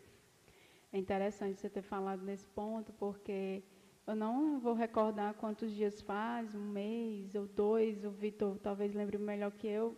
A gente teve um caso, né? É, saiu até na, no, nos noticiários aqui de Fortaleza. Uhum. Foi um paciente aqui do Conjunto Palmeiras, é isso, meu bem? É, que faleceu após uma extração dentária, né? Não vou entrar é, em detalhes sobre o que aconteceu, porque realmente eu não sei, né? Eu vi a notícia, nem no, no mérito da, da, da, profissional ou do profissional, mas que às vezes a gente negligencia, né? A saúde bucal, achando que é, não pode causar o óbito, né? Sim, uma doença bucal, uma cárie dentária, né? Falando assim de maneira bem leiga, pode levar você à, à morte, né? Claro que existem vários fatores que precisam ser levados em consideração, mas, sim, é possível. É possível e não é tão incomum, infelizmente, né? Então, eu não vou recordar bem direitinho tudo que você perguntou, mas falando Sobre o tempo, né, também, do, já você sim, pessoa fazer um check-up e tal. É, é, importante, né? A gente sempre preconiza a cada seis meses, a gente julga um tempo bom para fazer uma limpeza, né? E aí a gente tem a oportunidade de fazer uma avaliação e ver direitinho como é que está a saúde bucal. A gente, muita gente pensa que a gente trata e observa só os dentes, mas a gente observa línguas, bochechas, lábios, até contornos né, da face. Isso é muito importante para a gente chegar no diagnóstico de muitas coisas que a pessoa às vezes nem sabe que tem. E às vezes é o que a gente tem falado muito, ouvido muito, né, é, puxando já para algo não tão letal, mas é, bem atual é o envelhecimento bucal precoce, né? Que às vezes a pessoa tem saúde bucal, ela tem boa higiene, ela tem vai ao dentista regularmente, mas ela sofre de um, um processo bem conhecido que é o bruxismo, né? Ah, e não sei se vocês já ouviram falar, o bruxismo é o hábito de ranger ou apertar os dentes, né? Pode ser os dois ao mesmo tempo, geralmente é de maneira é, noturno, né? Quando a gente está dormindo, então a gente não tem como controlar isso, né? E está muito associado ao estresse e à ansiedade, né? Que uhum. é o que a uhum. gente vive hoje. E eu acredito que as telas, elas têm influenciado demais, né? O, o pensamento acelerado, né? E tudo. Então, hoje em dia, na verdade, dificilmente eu avalio um paciente para eu não chegar no diagnóstico de bruxismo. E o que é que o bruxismo causa, né? Se você está apertando ali os dentes e rangendo o tempo inteiro, você causa um desgaste na estrutura dos seus dentes. Sim. Eles começam a diminuir de tamanho. Você pode expor a sua polpa ou a parte que, que dá dor do dente, né? Que a gente sente sensibilidade. Você pode até fazer um canal, porque o desgaste foi tamanho que chegou nesse nível. Além de esteticamente você começar a, a, perceber a perca da estrutura, a sua articulação começa a sofrer, é um colapso, né, que, que acontece gradativamente, não é da noite para o dia. Então, eu acho bem interessante falar sobre isso, né? Porque é, até crianças, eu já, já é, atendi uma criancinha, não sei se ela tinha cinco anos, com muito desgaste nos dentinhos de leite. Nossa. Muito, muito mesmo, que eu perguntei à mãe, né? E conversei um pouco. E a gente conseguiu chegar no ponto das telas, né? Realmente ali a criança usava muito a tela. E, e tinha aquele hábitozinho né, de ficar ali apertando, rangendo os dentes. E, enfim, e sobre o, o que a gente falou do, do, do óbito, né? Sim. Eu acho muito importante a gente não negligenciar, por exemplo, uma cárie dentária, né? Muitos pacientes chegam para mim, às vezes, ah, é, meu dente quebrou, mas nem doeu, nem estava doendo. Se ele quebrou, provavelmente ele tem uma cárie. Um dente ele é muito forte, a estrutura dentária ela é muito forte no nosso esmalte, sabe? Então, dente para quebrar, ou você realmente sofreu um trauma, você caiu e grande. né? bateu mesmo ali, quebrou, aí, aí é um trauma. Quebra naturalmente, Você né? está comendo aqui um biscoito, um pão, até mesmo um torresmo, que é mais duro, e ele quebrar, pode ir para o dentista, porque provavelmente você tem uma errada. cárie ali e que tudo. legal, velho. E aí é bom, é interessante. Ah, não não está doendo. Bom, se não está doendo, não quer dizer que não seja importante, né? Porque eu recebo muitos pacientes, ah, eu tenho aqui essa raiz já faz. Até porque casos podem evoluir, né, Deise? Com certeza. Coisas pequenas podem evoluir, né? Não espera Com não, certeza. espera não. O que acontece muito é que às vezes, que existem os limiares de dor, né? Uhum. Para mim, às vezes uma coisa dói muito, para ti é uma dor que você vai tomando analgésico, vai passando. E o que acontece com o dente, quando ele tem uma cárie, por exemplo, você tem uma cárie, começa devagarzinho, uma dorzinha leve, você toma um remédio, vai aguentando, vai aguentando, chega um ponto que o dente para de doer. Nossa, que bom, né? Você se acostuma também, né? Se acostuma, alguma coisa. Mas muitos pacientes, não, doutora, parou de doer. Então, os pacientes pensam o quê? Agora, eu- agora eu estou bom, né? Que o dente ficou bom. Pelo contrário, houve uma necrose do dente, que é uma morte do dente. Dentro do dente tem uma parte viva, que é a polpa, né? Sim. E houve uma morte por causa das bactérias. As bactérias foram tão... É legal porque Não quero tu falar fala- muito. Não, tá falando assim, eu tô passando a língua aqui nos meus dentes pra ver como é que eles Ei, mas é muito massa, Deise, porque como é sério, né? É porque como é o meu dia a dia, isso é o meu dia a dia. Eu vou contar um assim, "Não, testemunho doutora, do eu tenho dente." Aqui, mas, mas não, Eu já dói. passei, eu quando eu antes de casar com a Marcele, eu, eu sempre eu tinha um problema na, na infância que eu tinha que ir pro dentista arrancar os meus dentes, que eles não amoleciam. Não sei nem o que é isso, o que pode ser isso, né? Mas não amolecia. Aí o dentista combinava que eu sempre tinha que ir para fazer o processo de, né, de, sei lá, de amadurecimento do meu dente. É, tinha que tirar. Mas aí fui crescendo, tava evoluindo, aí antes de casar com a Marcele, eu tinha um dente, aí quebrou esse dente. Aí eu não falei pra ninguém, né? Não falei pra ninguém. É, deu algum problema, foi cara, não sei. Era adolescente. Aí eu mesmo arranquei o dente, eu entrei no banheiro, Meu Deus. arranquei o dente, aí saiu sangue. E, e eu estava até no momento mesmo eh, da minha vida espiritual meio, meio bagunçado, tudo influenciou. Olha aqui, né, que a gente pode entrar. Né, o, o, o autocuidado não tem, a gente não cuida da gente. E eu arranquei. Aí desde eu fiquei vivendo anos. Só que eu não entendia que um dente tem uma raiz, que um dente pode ser enorme, né? Eu vivi anos, desde vivi anos. Aí quando eu fui casar, eu estava com vergonha. Rapaz, eu tenho que tratar esse dente. Aí fui, né? Eu só sei que eu passei um mês indo em, em vários dentistas, porque muitos não conseguiam tirar essa raiz, porque estava aberto aqui, né, como se estivesse sem dente. Eu não, só tava gengiva, consegui. Só que eu tinha muito, muita dor em casa, eu usava xilocaína de madrugada. Que doía, mas pensa como doía. Eu chorava de dor. Aí eu morava com a minha avó, meu pai estava perto, minha mãe estava perto. Por opção minha mesmo. Que eles foram para outra igreja. Aí eu fiquei no Maracanãú, naquela, não queria romper com aquela fase, né? Relacionamento, igreja e tal, enfim. Aí. Pois tem que ter um podcast pra mim, né, Deise? Aí eu, fui, aí eu fui botar a xilocaína. Aí a xilocaína dá aquela coisa né, de adormecer, aí parava a dor. Já cansei de dormir 4 horas da manhã. Aí pronto, tratei. Até que uma doutora né, conseguiu. Se eu vou tirar esse bicho é hoje. Bateu um raio-x, olhou. Aí ela foi invocada. Né? Inclusive a clínica é do sogro dela. Aí ele sempre foi meu dentista da Bianca, todo mundo no Maracanã. E ele é muito show, é um, já estava velhinho e tal, mas ele se estressou nesse dia. Cara, eu não, vou- não consigo. E ele pegava a cadeira baixa, né, botava minha cabeça entre as pernas e forçava. Não, cara, vai embora, que você já, já tava doendo mesmo, não pegava mais nada. Aí vinha na minha, vinha na minha, no- na minha nora, né? Aí, rapaz, foi quase duas horas, ela conseguiu tirar. Aí ela mostrou. Chega, estava preta, ela disse aqui, isso aqui, rapaz, Deus, Deus lhe deu um livramento. Porque isso aqui estava prestes a infeccionar dentro de você. Aí ela perguntou a história, né? Aí eu fui contar, ela disse, tu é doido, é? Eu disse, pois é, eu fiz essa loucura. Aí foi quando eu comecei a morrer de medo dessas questões de infecção. E conheci a Marcele.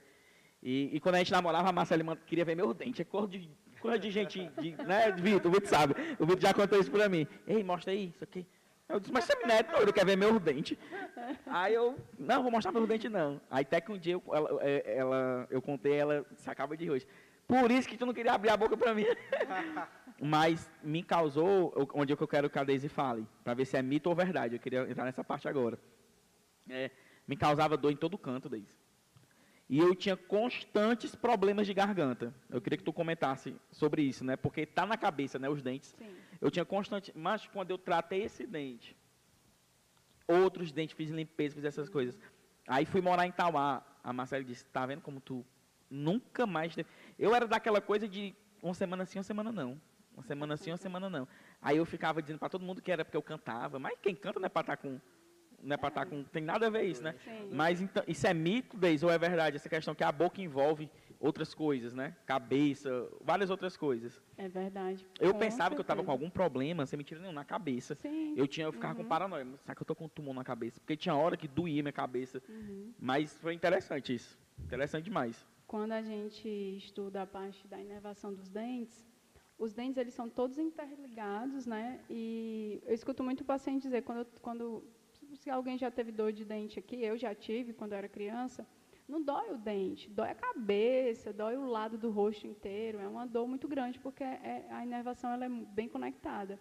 E é, a gente está falando de bactéria, né? A cárie ela é causada por bactérias. Então, uma bactéria, dependendo do, do nível dessa bactéria, da força dessa bactéria, falando assim, ela pode causar o óbito, como eu já falei, né? Está muito relacionado com infartos, miocárdio, com AVC, com trombose do, do seio cavernoso, que é um, uma parte da cabeça, né?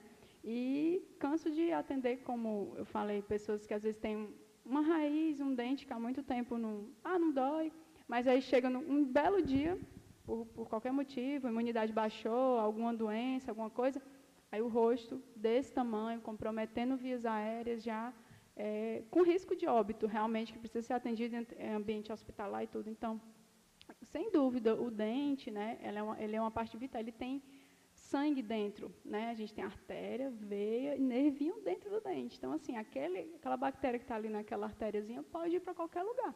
E aqui é muito perto, né, do coração, estruturas nobres, olho, né? Então, realmente é algo muito sério. Fica o alerta, né? Se você, Sim. às vezes, tem um dentinho que não está ali, quebrou, alguma coisa assim, vai ao dentista. Vai na Deise. Olha como é que ela está falando. Tem um dentinho que pode lhe matar. Inclusive. Não, não é isso que eu falei. Mas... Inclusive, Deise, fala teu Instagram aí que tem é, gente que segue. Onde atende, aí, né? Onde, é. Onde atende, qual o local que a gente Sim. também vai, vai divulgar aí também. o meu Instagram é arroba doutora Deise Hanna. É, e eu atendo ali na 13 de maio, aqui em Fortaleza, né? Quem for da Paraíba e pode vir também, a gente atende. É, sim, com certeza. Se quiser é, pagar para ela aí também, tu vai. Com né? certeza, estamos atendendo. É, ali na Avenida 13 de Maio, em frente à pracinha da Gentilândia, vai ser um prazer receber todos, né? Muito massa, muito massa. Então, assim, eu, isso é muito massa. Eu tava, eu tava pensando aqui agora, que na semana que a Adriele estava aqui, tem, é, ela falou uma parada para mim que fez totalmente, tipo, a diferença. Que ela estava falando sobre a, o ser nutricionista dentro do, do hospital, que ela falou, né? Uma parada assim. E ela passando, ela passando a ideia pra gente de quando tá ali dentro do hospital, é uma parada muito séria que se você colocar um alimento para alguém que está com câncer, um alimento diferente do que a, a, a receita, a dieta, a dieta dela pode, pode matar a pessoa. E a gente geralmente não leva em consideração isso, né? A gente fala assim, ah, nutricionismo, nutricionismo. no, né? A responsabilidade é, profissional. A responsabilidade. E da Sim. mesma forma, tu, o Lucas falando isso agora, botando um medo que só quer. Medo, medo. Certo, medo. Tem que só funciona no medo, né? É verdade. Não, mas tá certo. É, eu vendo isso, eu vejo a, a, o grau de importância que a gente tem do, do, do dentista na nossa sociedade, né? É, mas eu queria te fazer uma pergunta sobre isso, Daisy. Como que é? Tipo assim, eu, eu assumindo um, um, erro totalmente meu. Você imagina, é a primeira vez vem da pessoa. Eu devo ter uns, uns, sei lá, uns 10 anos que eu não vou no dentista. Tipo assim, super errado, gente. Não vocês sigam meu exemplo. Meu exemplo eu vou até tomar uma Coca-Cola aqui, porque essa, essa notícia aí. Meu exemplo é muito ruim, mas assim. Faça como a Débora, a Débora arrancou uns 21 Débora, dentes. A Débora já, eu acho que só tem três Ela já está com a consulta dela. marcada, a Debinha. É, não, gente, a, não arrancou porque tava podre, né? Porque a bichinha usa aparelho, viu? É, mas é brincadeira. Mas assim, o negócio é o siso, tem que arrancar mesmo. mas é, a pergunta é o que, Daisy? É, como ter acesso a isso? Porque a gente, a gente uhum. fala disso, de, dessa questão de entrar. É, eu falo um cara, eu, sou, sou, eu morro de medo de agulha. Sim. Morro de medo. Morro, na hora que eu vejo, assim, tipo, por exemplo, quando estou no hospital que eu vou, vejo que alguém vai dar injeção ali, eu já começo a dar uma cambaleada, né? Da mesma forma, eu sei que quando a gente chega no dentista, tem aquela primeira que, ah, não, mas é só anestesia que dói. É, Eu já, eu já te perguntei isso, mas para as pessoas também saberem sobre isso. Só para as amigas da Daisy ver o cara que tem um monte de medo de, de, É, todo, todo de- tatuado. de agulha, né? Então, assim, é, o que, é, isso é um mito, dor, essa dor que a pessoa sente mesmo quando vai pro dentista, é uma dor mesmo. É, o Lucas passou por uma situação assim, bem pesada, isso vai acontecer sempre. É, o, o que que acontece lá dentro mesmo, na hora que tá, você tá lá, não, isso, essa aqui é a situação é séria, como é que acontece? Explica Mas Deus, mim. agora, agora é tua hora, Deus vai te usar pra ele. Vem. Já usou a Adriele, viu? Já despertou um monte de coisa já, viu? Olha, é, tudo depende né, do, do que você vai precisar fazer. Né? Eu quero frisar aqui a importância da prevenção, né, que é ir ao dentista a cada seis meses. Quando você tem essa rotina, muito provavelmente você vai fazer só uma limpeza, né, que não tem agulha, não tem nada disso. Não precisa. Não precisa, né? É, já fiz, já é tranquilo. E aí é tranquilo, você vai, ok. E quando você tem algo inicial, uma cárie,zinha algo inicial, também, na É. maioria das vezes, a gente não precisa anestesiar. Mas vai, você chegou, né, tá com algo mais sério, precisa realmente a Tá vendo que eu não tô nem sorrindo, né, com vergonha. Tô brincando, tô brincando, brincadeira. brincadeira. É, lá no, agora eu vou, vou, vou falar de mim, né, assim, Sim. Eu sempre prezei, eu e a minha sócia, né, a gente, a nossa escola também, que a gente veio, a Federal de Campina Grande, sempre prezou por um atendimento muito humanizado. Então, a frase que eu mais escuto no consultório é, assim que entra, eu tenho medo de dentista. Nossa, eu estou com muito medo, né? Eu, nossa, só de estar aqui eu já estou muito mal. É a primeira coisa que a gente escuta, então é, para a gente já é- não é novidade. Então, o que, que a gente faz diante disso? A gente senta o paciente, as- muitas vezes numa cadeira normal primeiro, e conversa com ele, né? Porque busca entender o que, é que aconteceu e mostra para ele que às vezes a experiência dele, às vezes a experiência do outro, né? Porque os pais passam muito as experiências ruins. Minha mãe, eu fiz um canal com 12 anos, né? Não escovava os dentes quando eu era criança. e eu tive uma cárie muito grande e, para a glória de Deus, um dentista salvou meu dente, não arrancou no interior, né? Ele fez essa- esse canal e eu agradeço, sempre falo isso. Nossa, eu agradeço tanto aquele dentista que eu tenho esse dente até hoje, porque ele salvou. Cuidou. E ali ele fugiu o que, eu ia falar agora. Falando. Você da- conversa do medo, sempre chega com medo, mas você senta e conversa. Isso, conversa. Então eu tive essa. Minha mãe falou assim, eh, ele falou, ah, você precisa fazer um canal.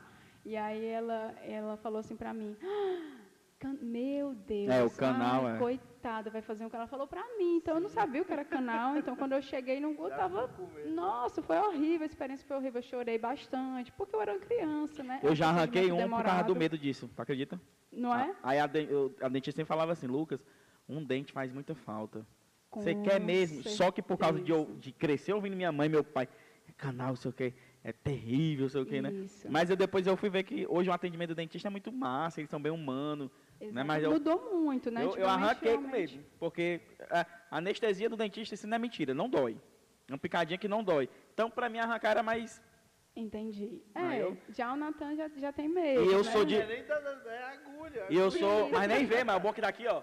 Aí eu fecho o olho, eu, boto, eu cruzo as duas pernas. É, tem, da cãibra. tem, tem técnicas que a gente não mostra, a agulha, né? Hum. Que a gente explica, olha, vai, você vai sentir um pouquinho, né? Conta a verdade, que nem a gente faz para as criancinhas, a gente fala, olha, você vai sentir, porque se você não disser que vem a abelhinha, e a abelhinha, né? Mas é muito de ali, boa mesmo a picada.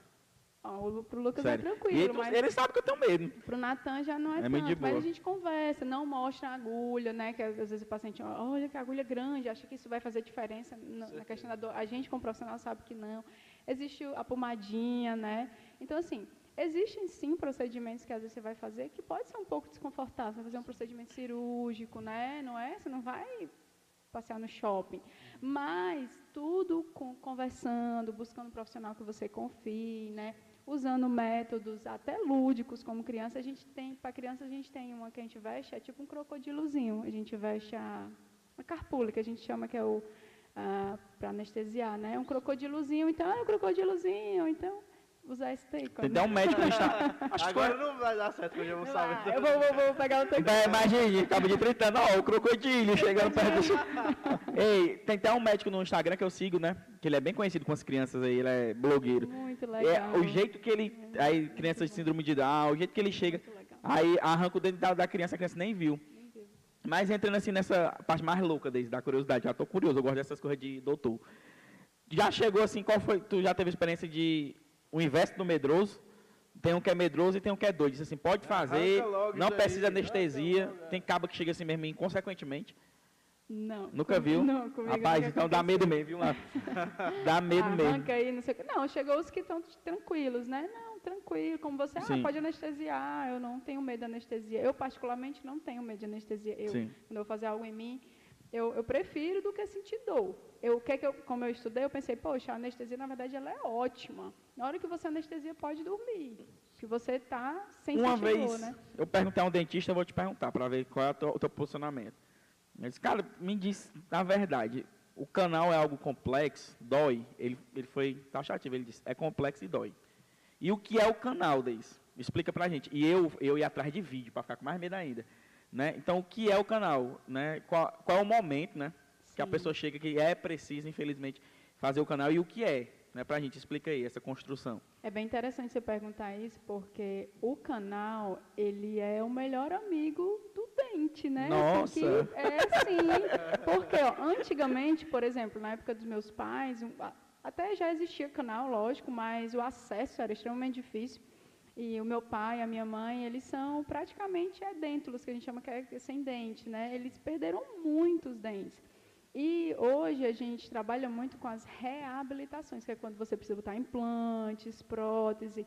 E por mais que a gente se esforce, a tecnologia seja linda, né, já nos ajuda muito, nunca vai ser o nosso dente que Jesus fez, Deus fez, né, maravilhoso, feito sob medida para você, entendeu? Então, o dente, ele é muito importante. E um dente faz muita falta, como essa dentista falou. Porque os nossos dentes é como se fosse um, um trilhozinho de trem, digamos assim, que que é fundamental para o bom funcionamento dessa articulação, né? Que a gente mexe. Então, é, você perder um, descarrilha o trem, né? Então, ele vai ficar ali doido. Você, muitas vezes o paciente perdeu um, mas ele tem que botar aparelho para pegar o espaço de novo para colocar o implante. Eu sinto isso, realmente é. Mas sobre o que você falou do canal. O canal, ele é muito importante porque, ah, tive uma cárie, está profunda, está doendo, chegou na polpa. Quando a gente radiografa, vamos radiografar para ver se chegou na polpa? Se- Que a gente, aí o dentista olhou, chegou no fundinho do dente, digamos assim. É aquele dente deles, pra gente entender melhor. Né, que ele, ele vai perdendo tudo ali, né? Falando, falando bem popular. Aí tá Tudo. lá embaixo, né? Tá fundo, né? Tá fundo, né? Cacimba. Carezinha só. É, pode ser. pode ser. Ou quebrou, né? Quebrei a Sim. metade do dente de uma vez, provavelmente já está no meinho do dente. Então que o é canal é o limite, né? Chegou no limite, você vacilou. O canal, a gente tem canais dentro do nosso dente. Por isso que a gente vou fazer o canal, porque a Uhum. gente vai tratar o canal lá dentro, né? A bactéria já chegou no meio do dente, que é o canal. Caramba. Por isso que chama canal. Na verdade é tratamento endodôntico, né? Mas todo Sim. mundo chama canal. E aí chegou o momento de você fazer um canal, que é quando chegou no meio do dente, está doendo, e aí você vai lá. Se o paciente chega com aquela dor, né, enorme, aquela dor de, Dizem né, que é insuportável, né? horrível, realmente, se ele vai fazer esse atendimento de urgência, fazer um canal, provavelmente ele vai sentir, sim, desconfortos mesmo após a anestesia, porque está muito inflamado e a anestesia demora a pegar em, em área inflamada. Né? Não é que não pegue, mas demora, vai sentir algum desconforto, mas a maioria das vezes, quando o paciente chega com aquela dor é, é, aguda, que a gente chama, pulsátil, quando a anestesia já alivia muito. E, na verdade, ele fica... Dói um pouquinho, mas aquele pouquinho não se compara com a dor dele, então ele está feliz. Então, Sim. muitas vezes acontece isso. Alivia, né? E tem outros momentos que é quando o paciente quebrou o dente, doutor, mas não está sentindo nada. Você radiografa lá, ah, é canal, já está na sua polpa, vamos ter que fazer o canal. E aí, geralmente, é tranquilo, né? Não é para doer, não é para sentir nada. Claro que você, é, é, o dentista instrumenta ali dentro, então ele limpa a raiz. Digamos assim, ele tira a polpazinha do, do, do dente. O que, que é a polpa? O nervo, a artéria e a veia. Tirou dali de dentro, que era vivo, né? O nervinho. E aí depois ele preenche com materialzinho e fecha. Seu dente continua lá, mas ele não tem mais vitalidade, ele não dói mais. E ele pode cariar de novo? É isso que eu ia perguntar. Pode sim, pode sim. Será que ele, vai- ele vai doer? Não, não vai mais doer. Mas ele pode infeccionar e inchar de novo? Pode. Se a bactéria entrar lá Então tu dentro. reconstrói, Deise. Da- Tu, tu tem um dente aqui, aí tem uns- umas coisinhas descendo, né? No desenho. Aí tu reconstrói. É pino, é alguma coisa que coloca dentro, assim. A gente limpa dentro da raiz, né? Tira toda a polpazinha e coloca um materialzinho dentro. Parece uma borracha. Uma borrachinha. Mas não borrachinha. sai, isso não sai dele. Isso não sai, fica lá dentro.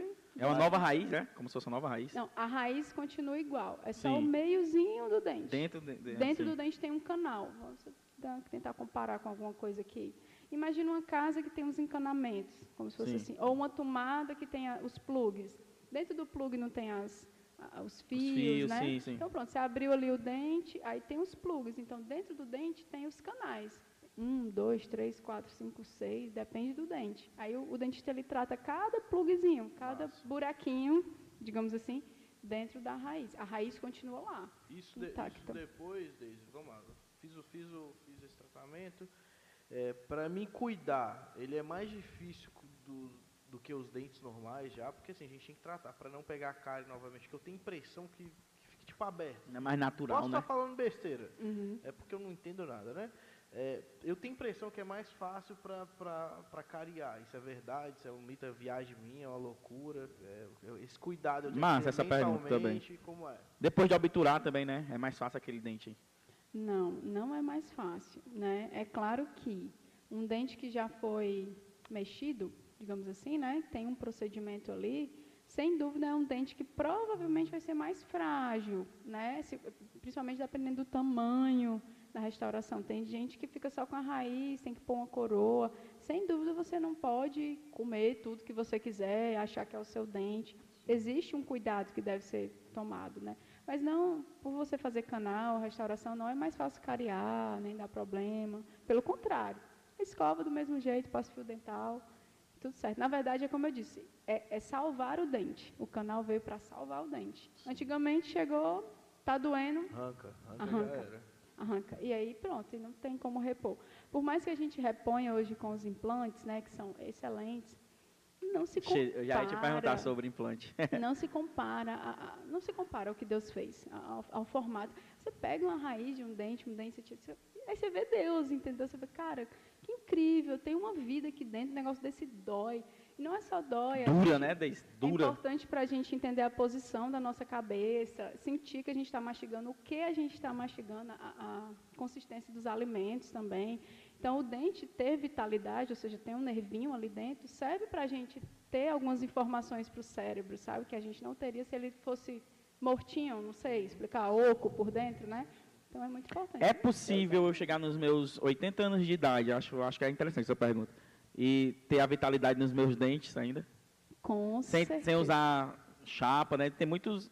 É porque eu pergunto isso, porque esses dias eu estava falando com a Marcele sobre é, idosos, que é o pastor Eber Campos, né, que é um velhinho que agora ele decidiu ir para as redes sociais.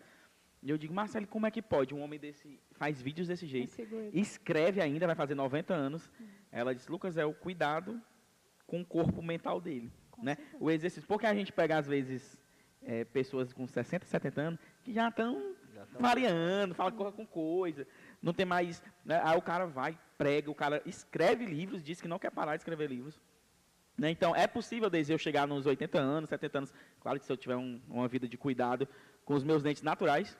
Sim, a gente... Você já viu gente assim? É, é, na verdade, com certeza, eu tenho visto mais, né? Antigamente nem tanto, porque, como eu disse, o pessoal tirava muitos Sim. dentes, é comum, prótese, né? Mas, na verdade, os pacientes chegam para mim e acreditam que vão perder os dentes com a idade, né? Muita gente, isso é uma, é uma pergunta bem interessante, bem comum. A gente acha, ah, não é porque eu já estou velho, meus dentes vão cair ou estão fracos. Não existe isso. O dente é uma estrutura rígida, sólida, e se você cuidar, você vai manter os seus dentes para o resto da vida, né? Inclusive, bem interessante, a gente estava conversando lá no consultório, falando sobre ah, é a exumação de um cadáver, né? Específico, uma Uhum. pessoa ia, ia- ia enterrar e, e precisou fazer essa exumação, os dentes da pessoa estavam lá, intactos, não lembro quantos anos, tá, gente? já Demora fazia, muito. mas assim, não é, ou seja, poderia ter caído, a pessoa morreu, o dente caiu. Não, gente, é- um dente é muito duro para arrancar. Acham até hoje, né? É. Assim, nesses arqueólogos Sim, acham. fósseis, dentes. né, os dentes. Então, assim, não, é pra gente morrer com os nossos dentes, entendeu? Todos os dentes, bonitinho.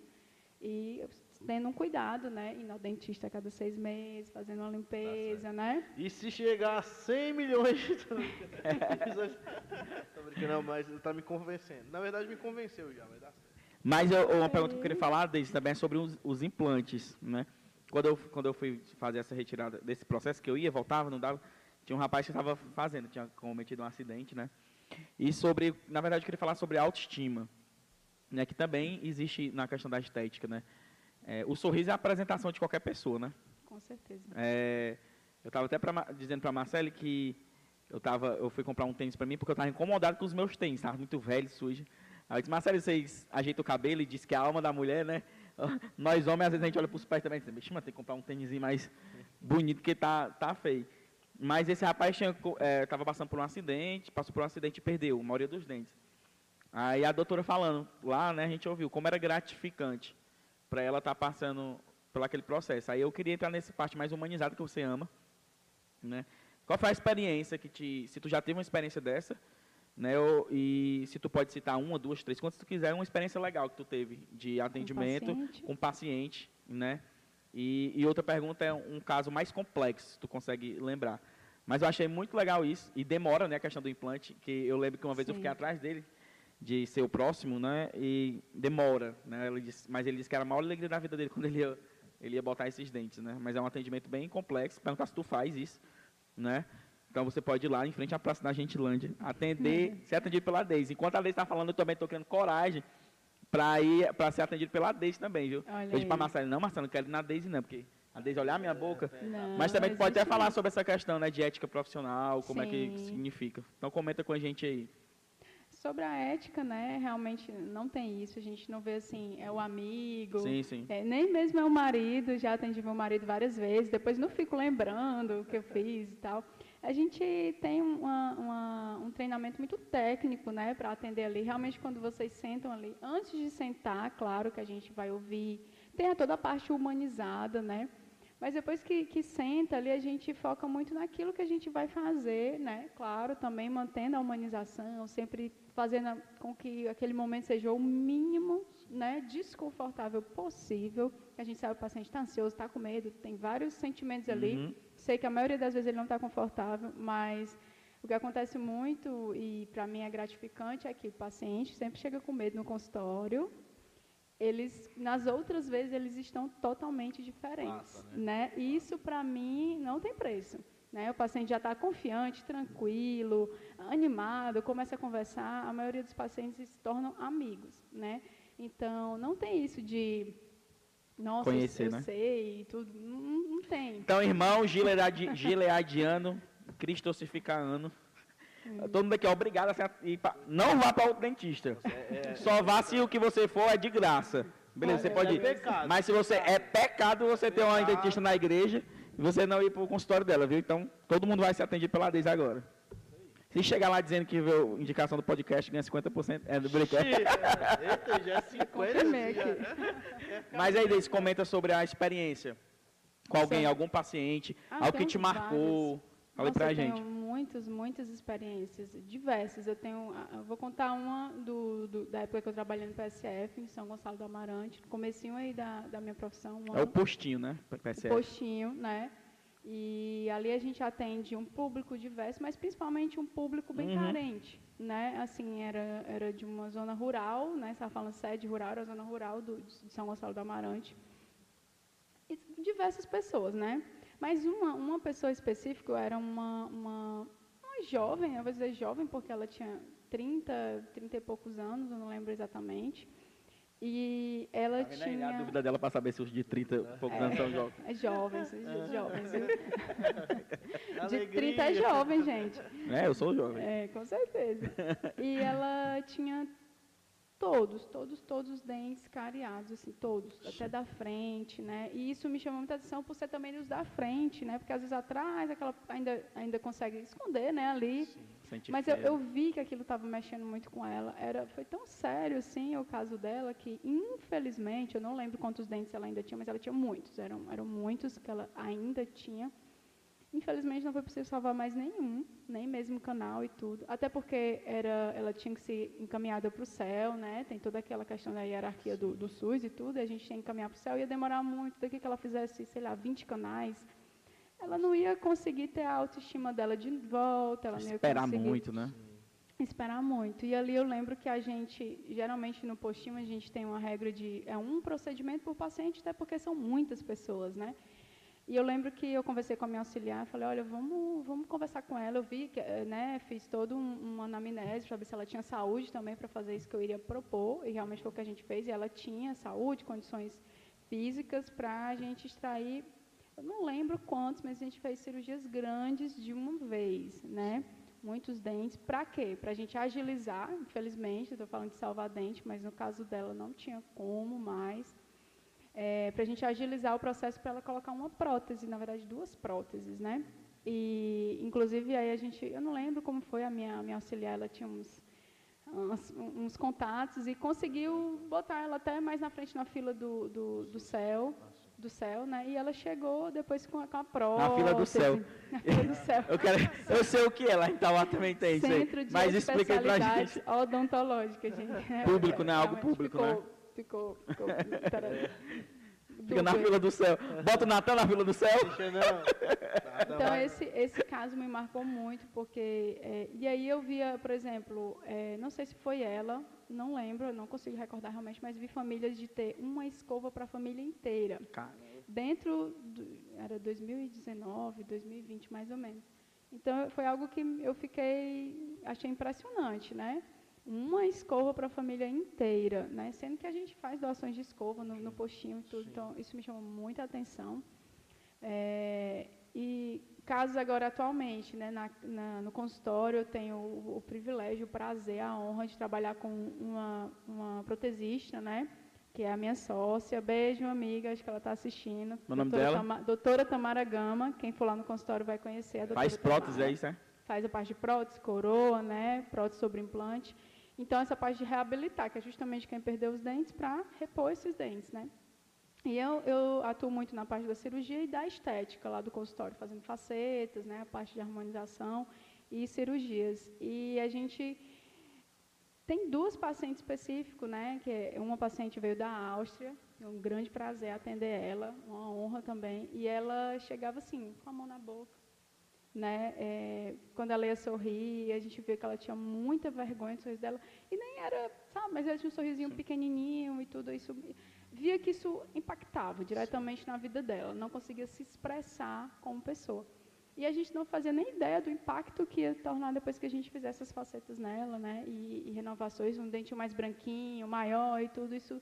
Nossa, ela sorria tão bonita, ela falava tão diferente. Aí eu olhei e falei, caramba, como né? É isso, isso, é, é isso, não é o dente, sabe? A gente não, a gente não trata dente.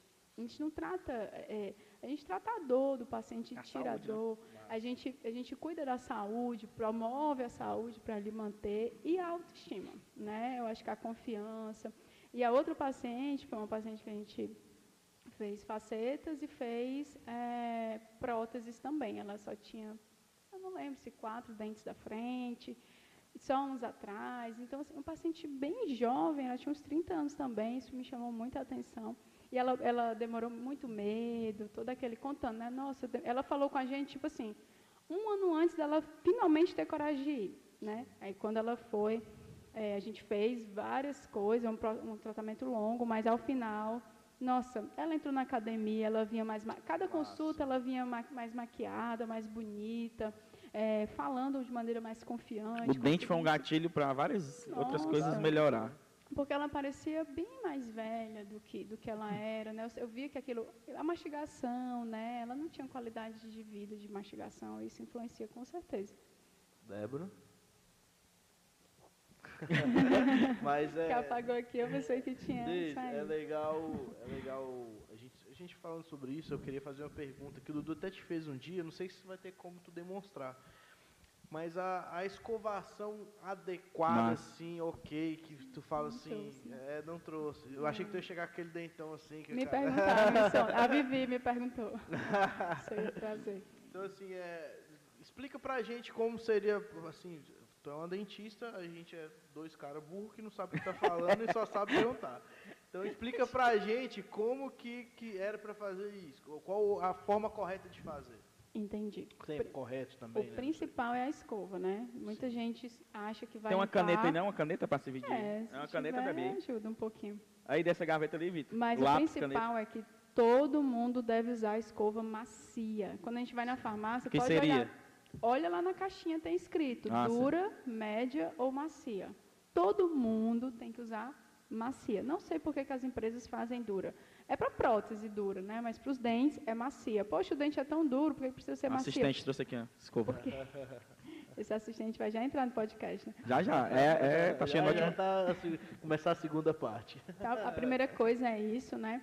Não usem é, pastas com carvão ativado, essas coisas não clareia, tá? É fake news, não clareia os dentes. Só o Mitos dentista ou verdade? Clareia, né? Só o dentista tem essa É porque capacidade. tem uma parada que a galera tá passando um negócio Tem preto, carvão, né? né? O negócio não, não é legal. Inclusive, se você tiver mais sensibilidade, vai aumentar a sua sensibilidade, porque ela tem mais, digamos assim, ela é mais abrasiva, ela tem mais areinha dentro e isso pode causar mais sensibilidade. Tem uma coisa também é, é, que eu falo porque a Marcele tem. Questão de alergia, né? Ela tem uma, uma pasta. Se ela não usar aquela pasta, Também tem começa a isso. papocar Aham. os lábios. É, qual é a pasta que ela usa? Eu não sei qual é não, mas ela Da versão mais natural, né? agora Tem quando umas chegou em, naturais. Em Fortaleza, ela começou a melhorar e parou, mas ela Hum. passou anos comprando uma pasta específica, porque ela as outras papocavam os lábios dela. Interessante. Então, comprou a escova certa, né? Não Macia, escova, escova macia. macia. Macia, e para quem tem a gengiva mais sensível, extra macia. Aí quem usa dura vai achar super estranho, né? A pessoa acha que precisa botar aquela força. Então, a, a escova dura, ela desgasta os dentes, cria buraco nos dentes. Já cansei de ver os pacientes lá desgastando seus próprios dentes, subindo as suas gengivas, machucando a gengiva, Fica sangrando. na lixa. Não é legal. É, escova macia, cabeça pequena, né? Assim, pega o teu dedo e vê assim, a cabecinha pequena para entrar lá atrás, né? Porque se for, eu, eu vejo umas assim, As né? bichas bem grandona. Cabeça desse tamanho. E a falei, gente tem a "Gente, impressão que é melhor, né? Porque é grande, o cara vê. É, não, então. A, a- a pequena, menorzinho que você puder encontrar, é interessante. A pasta, pode ser para. Ah, eu tenho um dente sensível, compra aquela sensodina e tudo, né? Ah, minha gengiva sangra um pouco mais, colgate total 12. Então, essas observações. É, não indico uso de enxaguatório. Tem gente que deixa de escovar e, e faz o enxaguatório, acha que está limpo, mas ali é só menta, né? não está fazendo nenhum benefício. Eu não, não indico o Mas uso. ele não presta pra nada, assim, desde. É, é, não tem necessidade. Polêmica. Não, nós Polêmica. queremos ser cancelados. Tô brincando. Olha, a última vez que eu, que eu estudei sobre Só presta também isso, pra você né, dar um beijo cheiroso, é, Deise? é Tipo isso, para enganar, né? Mas assim, o Plax, Colgate Plax, quem tem indicação, Sim. né? Que a gente tem mais dificuldade, é, tipo assim, sangramento na gengiva e tudo, pode usar, tem um pouquinho de ação. Ali ajuda um pouco. Mas o restante é bom ar, é, fingir ali o Mas eu já ouvi que tem malefício. malefício. Exatamente. Muitas E faz vezes. sei o que nos dentes. Inclusive de um dentista me falou isso. De que? De manchar, por É, exemplo? mancha o dente, é, corrói, sei lá, alguma coisa assim.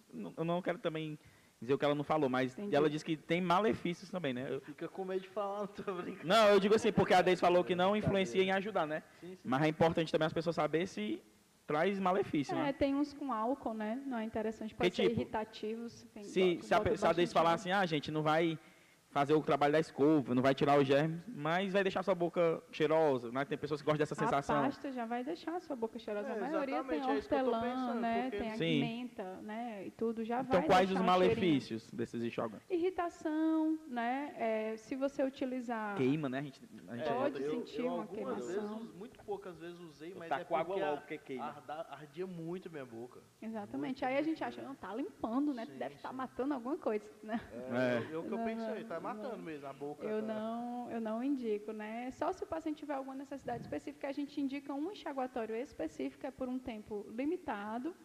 Use, não é esse diário, é só um tempo limitado que pode, se você usar mais tempo, manchar os dentes. Mas aí a gente diz o tempo, é 15 dias, você vai usar 15 dias. Pronto, depois você para. Então, tem, tem suas indicações. Então, E a escovação? Escova, fio dental, fio dental. Então, escovar três vezes ao dia, né? A a gente indica isso. Ah, se eu escovar quatro é ruim? É melhor ainda, né? Escova quatro, é ótimo. E eu falo muito para os pacientes, ó, escovação é tempo, não é força, né? E é tempo e é técnica, né? Você, você, quanto mais você mexer ali em todos os seus dentes, saber que ele tem a parte da frente, a parte de trás, a parte de dentro, né? Vou tentar, não sei se eu vou conseguir aqui, mas eu faço em mim mesmo aqui no celular. Mas assim, você fazer os movimentos circulares, chegando próximo à sua gengiva, tem gente que escova, mas não chega a fazer um movimento tão alto e aí não toca tanto na gengiva. E aí fica sempre aquela gengivitezinha localizada. O que é a gengivite? Inflamação da gengiva causada por alimento que ficou ali. Porque tem uma partezinha da nossa gengiva, eu acho que é 0,5 milímetros, se eu não estiver enganado, é 0,3 0,3, se eu não me engano, que ela é solta do dente. Você pode até colocar uma coisinha dentro, né? Digamos sim, assim. Sim. Então ali a, a, comida entra. Então é importante você massagear bem, sem força, né? Sem machucar a gengiva. E se você está com algum sangramento na gengiva, opa, gengivite, né? Tá, tá inflamado. É, o que, é que os pacientes fazem? Ah, vou deixar de escovar aqui, porque está sangrando, né? Tá uma coisa ruim. Pelo contrário, onde está sangrando a gente escova mais, porque normalmente quando você passa dois a três dias escovando melhor naquela região que está sangrando, a gengivite vai embora. Tá bom da gengivite, não precisa nem no dentista, digamos assim, certo? Então, escovar, é, lembrar de todas as faces. Eu não sei se eu vou conseguir mostrar. Movimentos circulares, né? Movimentos, né? Chegar é, perto falando, da né? gengiva, né? É, chegar bem lá atrás, lá no último, atrás do último dente de trás, que a gente não, não lembra muito disso, né? Se você tem algum espaço entre os seus dentes, faz um movimento de volta, assim, faz uma volta ao redor do seu dente. Às vezes a gente perdeu um dente, ou tem mesmo espaço mesmo entre os dentes, por algum motivo. Sim, sim.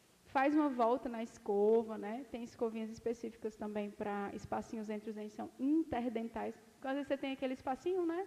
Tem uma escovinha que você põe só entre o espacinho, porque ali você acha que está escovando, mas você fazendo esse movimento, a parte lateral dos dentes continua sujinha ali. E uma dica bem legal, é, não sei se vocês já, quando a gente vai no dentista, acaba de fazer a limpeza, e a gente passa a língua nos dentes, a gente sente aquela sensação Sim, bem limpinha, bem lisinha, lisinha né? Uhum. Bem lisinha. Então, uma dica para saber se você escovou direito seus dentes é passar a língua. Se você sentir que está meio ásperozinho... Está deslizando, né? Pode, às vezes é só numa parte, não é em todo mundo passando a, língua nos dentes agora, né? Ah, nossa, tá cheio de biscoito. Tá, Débora, chega. ah, a Debinha tem aparelho, é mais difícil. Mas assim, quem não tem aparelho, né, no caso. Para quem tem aparelho. Ei, boa pergunta. É... Já acabou de Ah, é, tem isso aí, né? Não, mas, mas, é, mas é isso, é uma dica, você passar e sentir lisinho para quem não tem aparelho. Para quem tem aí, realmente você pode olhar, né, se tem alguma coisinha entre entre o, o Brecht, alguma coisa assim. Tem outra forma de escovar e uma escova específica para quem usa aparelho. Ó, o Vitor ali, ó. Olha aí o Vitor. Tá, Sobre escovação da língua. Né, amor? Muito bem. E, para terminar, com certeza, escovação da língua, que meu esposo está tá falando aqui, lembrando. Muito importante. Toda vez que escovar o dente, escovar a língua. A língua, inclusive, ela, ela, é, ela retém muita bactéria. E aí você falou da questão da inflamação na garganta, né? Muitos pacientes às vezes relatam não só o mau hálito, mas às vezes gastrite ou, ou refluxo, ou outras, outras é, é, sintomatologias gástricas, muitas vezes porque estão sem escovar ali, comendo, digamos assim, ingerindo aquelas bactérias que ficam Ai, na nossa boca todo dia, ingerindo, imagina aí, a língua é como se fosse um tapete, é cheio de bactérias. Com, com a, parte de trás da escova ou, é, ou a, a, parte normal mesmo deles? Pode ser com a parte normal, mas tem os limpadores. Aí é preferência, né? Do, do, do, da escova, né? Da escova, as sardinhas da escova, é, a parte né? De trás, é. é verdade, é. Tem. E como saber se está limpa? Coloca a língua para fora e vê se está rosinha ou vermelhinha. Se a língua está branca, não está limpa. Ou vai no dentista, às vezes, aí tem alguns casos que está limpa, mas é alguma doença, alguma coisa que está instalada ali de alguma forma, né? não está limpa, né, necessariamente. Mas é para estar tá rosinha ou vermelhinha. Na série Verdade ou Mito, tem muita gente no Instagram, né? Às vezes você não sabe nem se é dentista ou, ou blogueira. Mas eu vi esses dias. É, a cada crise de, de garganta, você tem que trocar sua escova. Você estava doente da garganta, teve crise na garganta, pus. Procede Desconheço essa informação. Então, pronto. Eu tava, eu tava, até cheguei para Marcelo. Marcelo, eu estava dentro da garganta, Sim. trocar de escova. Então, não, não foi ensinado isso na faculdade, não? Não, nunca vi. Você saber que a cada crise de que você teve de garganta, você tem que trocar a sua escova. É, algo algo para eu pesquisar. Interessante. Né? É, não pode tô, ter relação. É, e a Deise não está descartando, né? mas não, ela está dizendo que tô, nunca viu. Mas também entra na questão do, do cuidado, de você procurar a pessoa certa, para né? O que hoje a gente aprende tanta coisa não é para aprender. Trocar que às vezes escova, a gente faz como né? receita.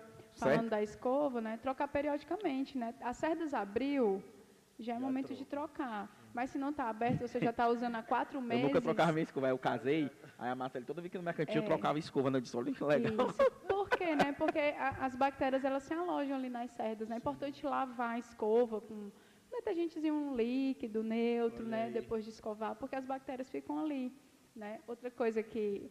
Até uma coisa que a gente, a gente faz lá em casa, que é guardar num reservatóriozinho fechado. A gente não tem armário no banheiro, né? Quem tem, ok.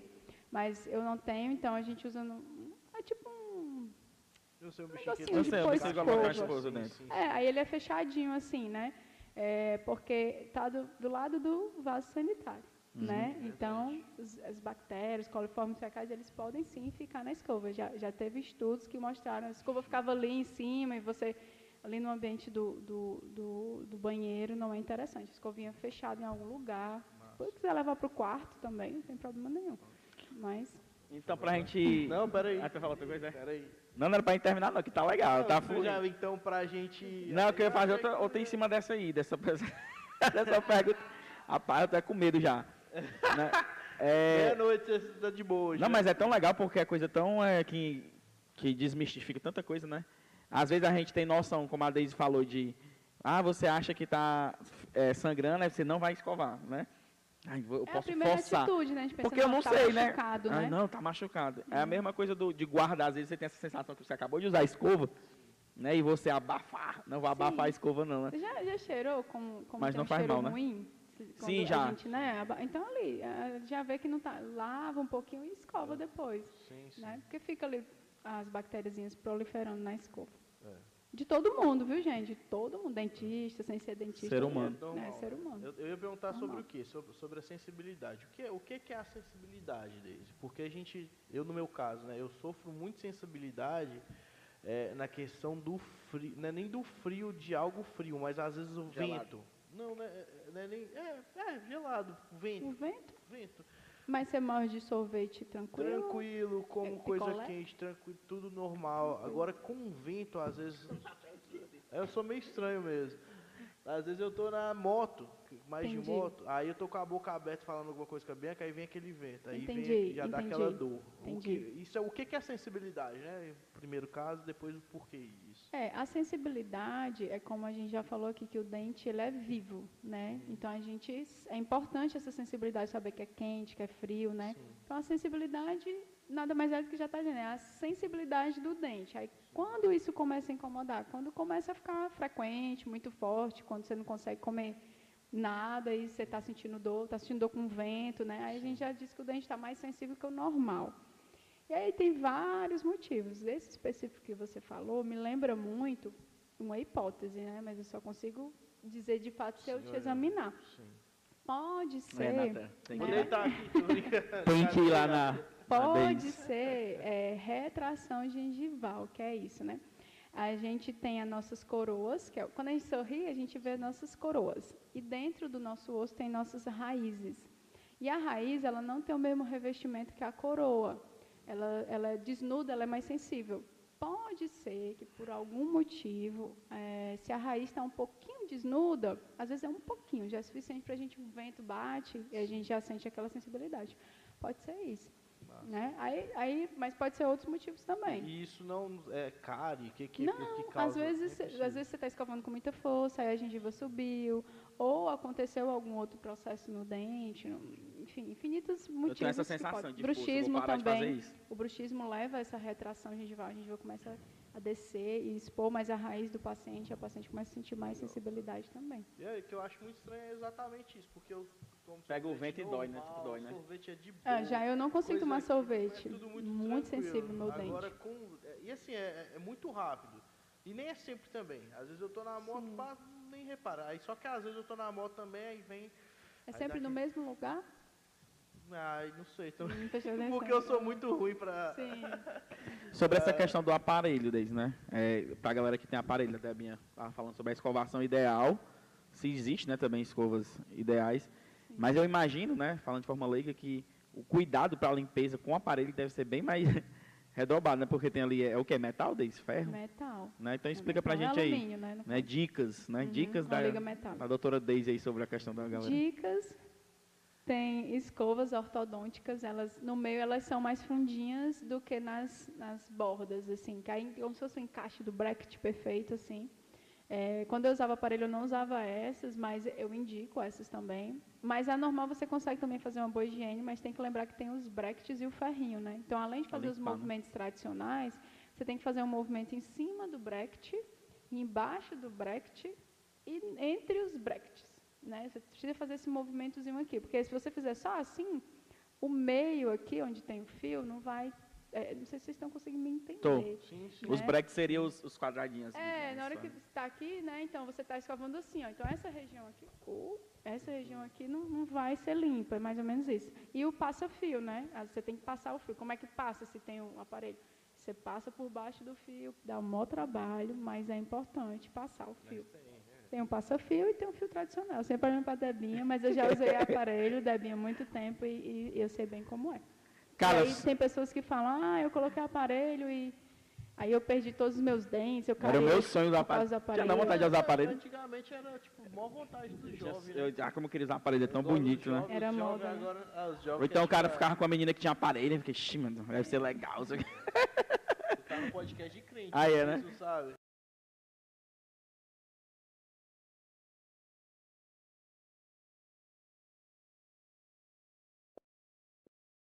A Débora interviu aqui. Débora.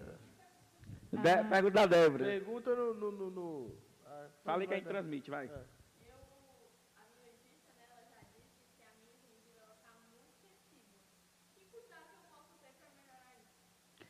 A dentista da Débora disse que a gengiva dela está muito sensível. Que cuidado a Débora deve ter para melhorar isso desse?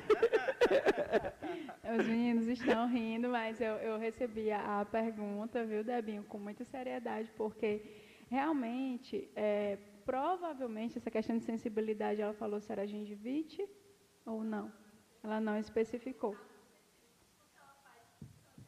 Pronto. O sangramento já é esse alerta, né, da gengivite. Provavelmente tem que é, redobrar os cuidados com a escovação.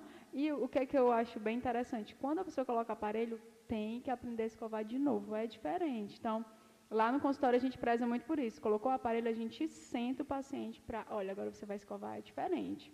Você vai fazer assim, assim, e os primeiros sinais a gente mostra também, como por exemplo, é ensinar o paciente a olhar também, olha, nossa, está vermelho aqui, minha gengiva está inchada, está vermelha, está aumentando de tamanho, está sangrando, está inflamada, né? Então, eu preciso limpar melhor essa região, ir no dentista, fazer uma limpeza, se for o caso. Mas provavelmente é, é isso, Debinho.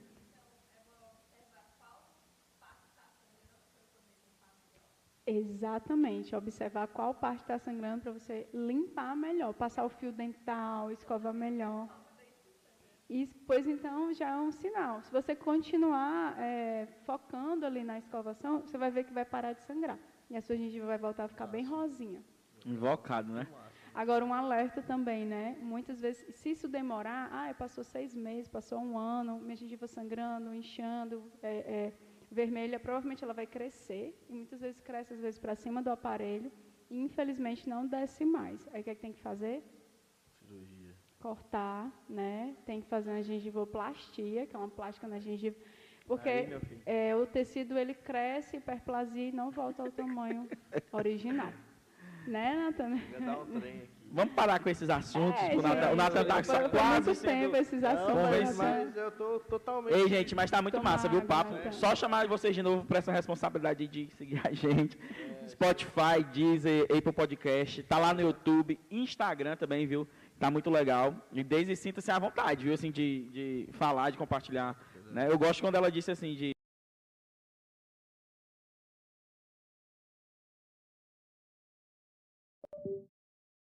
sua presença, né? Antes dessa última sessão que, que, a gente queria entrar, é, dessa parte profissional, que é interessante também a gente lembrar, né? A gente se empolga em outro tipo de conversa.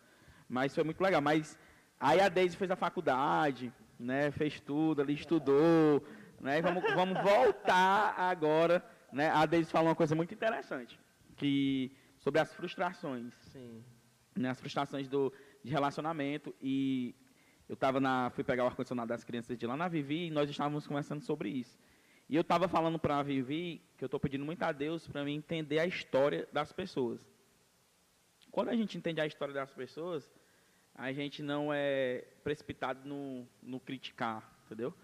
E claro que vai ter um momento da nossa vida que a gente tem que cobrar do outro postura, né? Sim. A gente como casal, a gente como líder, a gente. Mas eu estou pedindo muito a Deus, isso tem me ajudado muito.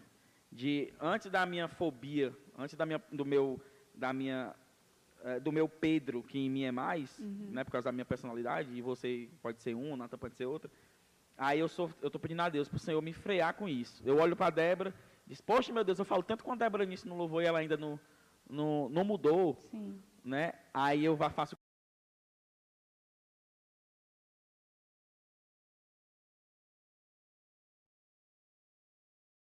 mas ela nunca foi ensinada, não que ela não tem, porque ela é totalmente compromissada. Mas talvez é, eu estou pedindo do irmão da igreja algo que ele nunca teve um pai como o meu, como a minha mãe, né? Então nós estávamos conversando sobre isso, que pessoas têm histórias. E aí também precisa de muita maturidade para você não se vitimizar na, na sua história. E eu vou sempre ser assim, porque o nosso Deus também é capaz de, de transformar, né? Marcelo sempre me fala, você não é obrigado a ser o que seu pai foi. Você não, não tem maldição hereditária na saúde. Você não é obrigado. Meu pai e minha mãe que perderam todos os dentes, então eu também vou Sim. perder. Não, não é obrigado.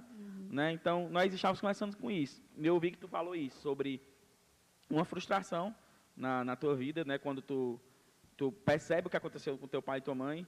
Né? Eu tive isso também, mas eu não vou mentir que isso não pulsa em mim, porque eu era muito, muito novo. Eu não, eu não consigo conceber meu pai do jeito que eu sei que ele foi, por exemplo. Então, para mim, não reverbera da mesma maneira que, por exemplo, tem dificuldades que o Natan passou, que ele viu dentro de casa, que ele viu com os amigos. Então, para ele, ele, ele lembra de tudo aquilo. E com certeza tem momentos que vem e a pessoa sente, né? né? E você falou dessa parte. Então, tu fez tudo isso, é, e aí tu conheceu o Vitor, né? Era interessante que o Vitor estivesse aqui, né? Com certeza. Mas aí- isso que ia ser legal demais. Tu conheceu o. Vitor, mas o Vitão ele é mais na dele, mas a Deise vai contar. É, Não, não, é porque assim, tu, tu já pulou já pro finalzinho. ah, então eu já tá deixar mais massa É, ainda. Não, mas é porque o pessoal tá, o pessoal tá perguntando. Ah, tem então melhor ainda. Gente, fique aí que o final vai ser emocionante. Vai ser emocionante demais. Depois dos comerciais, tô brincando.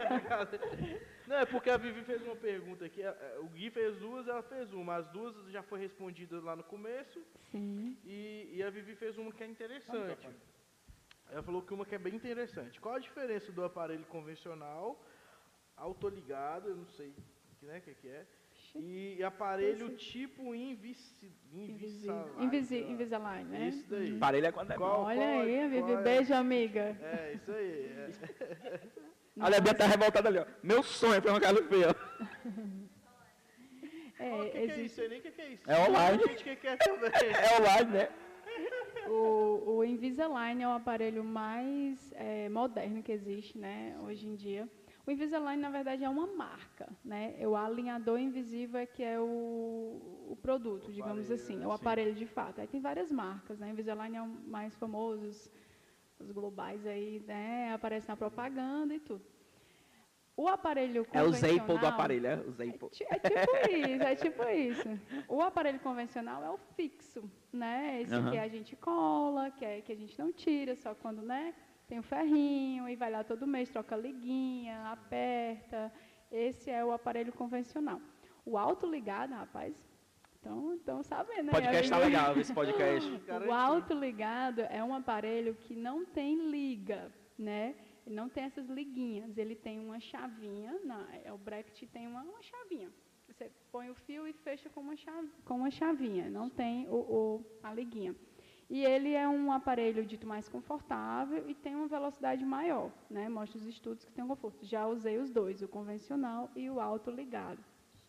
É, e o invisível é uma plaquinha que você tira e coloca invisível, transparente, né, praticamente invisível, e você usa a maior parte do tempo, mas você vai comer, você pode tirar para higienizar, então não tem Massa. muita dificuldade na questão da higienização, né, bem mais simples, invisível, você trabalha às vezes com podcast, né, trabalha aí bom com a imagem. Eita Deus, trabalha com podcast. Acho que é esse que eu vou querer. Né? Aleluias. então. Então, você é muito interessante, né? É também mais rápido, é um aparelho considerado com velocidade maior. Troca as plaquinhas geralmente a cada 15 dias, 21 dias, depende Esteticamente, né? Você quer sair e muito. tal. Esteticamente, é praticamente 100% a estética, né? Bem discreto mesmo. É uma plaquinha quase invisível mesmo da cozinha do teu dente.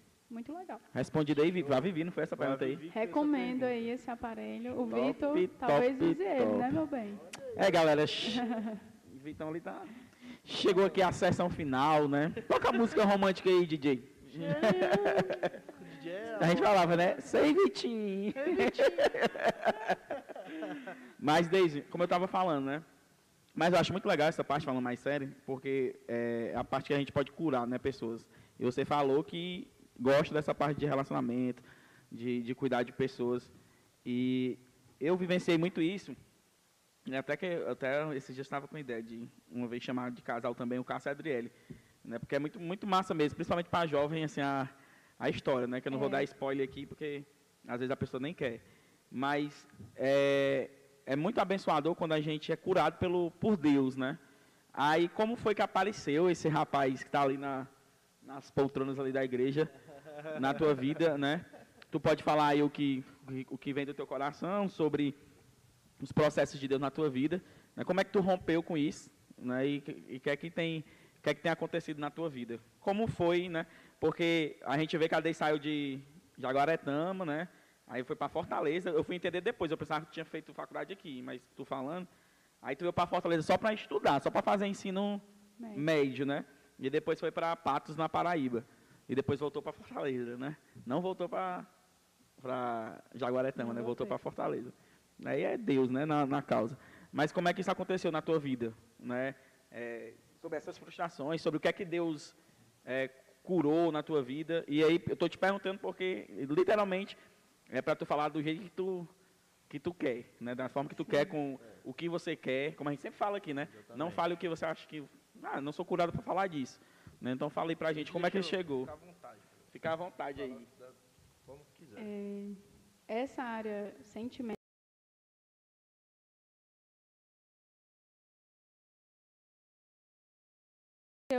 vejo assim a mão de Deus, como eu citei o cuidado, né? Ele também foi muito fiel nessa questão, porque erroneamente, né? Eu entrei na igreja é, inicialmente atraída pelo que Jesus poderia me dar, né? Me oferecer. Eu não sei se todo mundo é assim. Não sei se a gente já se apaixona pela pessoa de Jesus por quem ele é. Geralmente natural a aí, gente é atraído por algo, né?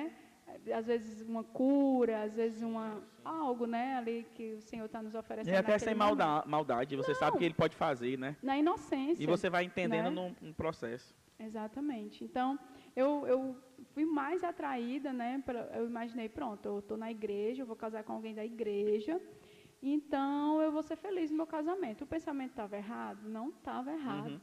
Mas eu era muito imatura, não entendia da, da fé, não conhecia Jesus, e aí eu acredito que o inimigo usou isso também para me fazer muito mal. Vou fazer um breve resumo, assim, mas eu, eu acho importante falar, porque eu não sei se algum jovem da igreja ou não vai estar assistindo, porque eu, eu creio que a minha vida é um testemunho né, da área sentimental. Foi a área que eu mais sofri. Imagina aí, mazelas. eu sofri muito mesmo nessa área. E quando eu olho para o meu marido ali, eu glorifico a Deus. Glória a Deus. Eu glorifico a Deus. A- gente, é totalmente Deus, porque não tem minha- participação minha. Deus ele veio ali e, e me curou, me, me tratou, me amou, mostrou, demonstrou o seu amor, né? Quando eu conheci o Vitor, foi isso que Deus fez na minha vida, apesar de no início eu não entender, mas depois eu, eu compreendi perfeitamente, compreendo e vivo isso todo dia na minha vida, para a glória de Deus. Mas algo que eu sempre quis foi ter uma família firmada, né, uma família sólida. Isso eu sempre desejei quando eu vi o, o, o quão ruim é ter uma família destruída, né, que foi o meu caso, que eu vivenciei. Até hoje a gente sofre consequências desse, desse, desse momento, né? E eu lembro que, aí o que aconteceu, né? Me apaixonei pelo filho do pastor. Me apaixonei Problema. pelo filho do pastor. Problema. É, e eu, gente do céu, o que, que eu pensei? Eu falei, não, o filho do pastor pode dar certo, né, gente? O filho do pastor vai dar certo. E sem, sem de maneira Sim. pejorativa, aqui, brincando e tudo, mas realmente eu pensei, não, se o pai dele era, ele é, né, até hoje, um exemplo, inclusive eu acho que você conhece, não vou citar, mas depois Uhum. eu posso falar para você. É, e aí, mas assim, foi uma coisa muito ruim, a gente nunca teve um relacionamento realmente. Ele me defraudou, aprendi o que era essa palavra. Os jovens que estiverem assistindo, não permitam e não, que alguém te defraude e não seja um defraudador de ninguém. O Amém. que é um defraudador? É, é você gerar um sentimento em alguém que esse sentimento não pode ser consumado, né? Se você gera um desejo, uma expectativa em alguém, se você não tem a intenção de realmente é, fazer jus àquela expectativa, não gera essa expectativa, né? Então aconteceu muito isso. Tive a minha parcela, sem dúvida, de responsabilidade, pela imaturidade, várias coisas. É, mas eu sofri muito, né? Eu sofri tanto que acho foram uns quatro anos, a gente pensa assim, ah, de um relacionamento, de um namoro. Não, apenas de um sentimento platônico e um, um envolvimento meio aqui até é, errado, assim, porque ele, ele, alimentava essa esperança que a gente poderia ficar junto, ou que havia algum sentimento romântico, mas não, não havia, né, gente? Porque quando é, eu demorei a entender que quando alguém gosta de você, ela vai realmente orar por você, ela vai lutar por você, ela vai investir em você, né? Ter atitudes até de homem mesmo, de Deus, meninos, né? Tenham atitudes de, de realmente honrar, respeitar as moças, né? Isso é muito importante. E eu estava no quarto ano da faculdade e eu tive síndrome do pânico após o término total de todo esse esse caos aí que aconteceu na minha vida, né? Fazendo um resumo muito muito resumido mesmo. Eu passei um ano, né, com essa síndrome do pânico, foi muito difícil. O estopim foi isso, né? Essa perca e envolveu a, não sei se vocês é, já ouviram muito falar sobre rejeição, né? Então já passei um pouco, já tive raiz de rejeição na minha infância, já fiz terapia e tudo. Acho que a Bianca estiver assistindo, ela vai, ela vai entender bem. E no momento que isso acabou, eu me senti rejeitada. E aí veio muito o amor do Senhor sobre a minha vida, né? Veio muito, eu agi de Deus, vivi muitos milagres nessa época. Eu estava no meu segundo, meu quarto ano de faculdade, um dos mais difíceis. E ali eu não consegui estudar. Eu não, estu, não consegui estudar, né? Sou doente. Quem tem síndrome do pânico, quem já teve, é terrível, você tem a crise no momento, mas depois o seu corpo fica muito debilitado, fica depressivo, você fica muito mal, então eu não consegui estudar. E eu passei no semestre, assim, muitos milagres, muitos, eu tinha crises nas provas, pânico nas provas. É, eu tenho vários testemunhos de sonhos, sonhar com um homem de branco, sonhar orando numa ilha, esse homem de branco, eu sabia que era o Senhor, uma água preta ao meu redor e o Senhor ali segurando para ela não me tocar. Então, várias, várias experiências de, de, de curas, Vários abraços de Deus. Vários. Eu, não, eu, eu fiz terapia, mas eu não tomei medicamentos, né? E para quem é médico, para quem é psicólogo, sabe o quanto isso é até difícil. E eu creio que o Senhor me curou e realmente eu estava no culto, depois de um longo processo de um ano, e, e, fiz terapia, como eu disse, mas eu não, não me dei bem com medicações e nem queria né, tomar na época. E é, o Senhor falou através do pastor que eu havia sido curada, eu, eu criei. Né? Assim, foi lá no púlpito, no meio da pregação, mas eu senti que o Espírito estava falando comigo. E aí eu, desde então, eu não tenho mais síndrome do pânico, né? Apesar da ciência dizer que síndrome do pânico não tem cura, né? Mas não. Para mim já, já, já era. Já era, glória a Deus. E, glória a Deus. É, então assim, eu sofri muito, né? Quando e aí quando houve essa, essa ruptura, Jesus cuidou de mim durante esse ano, né? Especificamente por causa do pânico, falando disso, né? eu me entristeci com Deus. Né? Eu falei, ah, Deus não me deu o que eu quis, o que eu, que eu queria, o que eu achava. Enfim, eu fiz um, um, panorama de Deus ali, achava que tinha que ser daquela forma. Me decepcionei com Deus, que não teve nada a ver né, na minha profunda imaturidade, mas Deus ainda assim compreendeu. É, foi perto de eu voltar, quando eu voltei para Fortaleza, me relacionei com um rapaz é, que não era crente, né? Então a gente se afasta do Senhor, olha o que acontece, uhum. né? Pior ainda, foi pior ainda, um rapaz não era crente e um caos, assim, mas para resumir a história, eu tinha acabado com esse rapaz, fazia o que, amor? Um mês? Três meses? Fazia 30 dias, um mês, lembra? Que eu havia terminado esse namoro para a glória de Deus, que foi outra prisão, assim, do, do inferno mesmo, assim. É, eu digo que eu nunca me, me, desviei, talvez assim, da casa do Senhor, mas dos caminhos do Senhor. Nesse momento eu andei errante, né? E como é terrível, não se desviem dos caminhos do Senhor, é terrível. A sua vida, você não tem vida, né? Você vive uma subvida. Você ali. fica, ali o irmão do pródigo, né? Nossa, foi terrível, terrível. Mas assim, a misericórdia do Senhor, eu lembro que no desespero, um dia eu estava orando, e eu, eu sempre orava, sempre orava, sempre ia para as orações, sempre ia para a igreja, sempre estava orando. E eu creio que isso fez muita diferença. Sim. Porque por mais que eu tivesse lá, é como o filho pródigo, ele lembrou da casa do pai, né? Então eu lembrava e aí eu orava, eu clamava, eu creio que isso fez muita diferença. Teve um dia específico que eu orei e o Senhor falou, foi uma oração assim, desesperada mesmo, eu estava muito súplica, mal, né? uma súplica mesmo, um clamor, e ali o Senhor falou, é, aquela passagem de Daniel comigo, que agora eu não vou lembrar exatamente, mas que não se preocupe, que desde a primeira vez que você orou, eu já ouvi. Ali tudo mudou na minha vida, começou a mudar, eu percebi rapidamente. O Senhor, eu terminei esse namoro, e aí Deus falou comigo, eu fui para uma vigília, usou uma irmã, né? E falou que Deus estava preparando um banquete para mim, que eu não me preocupasse. E eu, eu no meio do, do, do, poço, no fundo do poço, Deus está preparando um banquete para mim. Mal sabia eu. eu lembro do meu casamento, quando eu lembro dessa frase, né, desse banquete, dessa festa.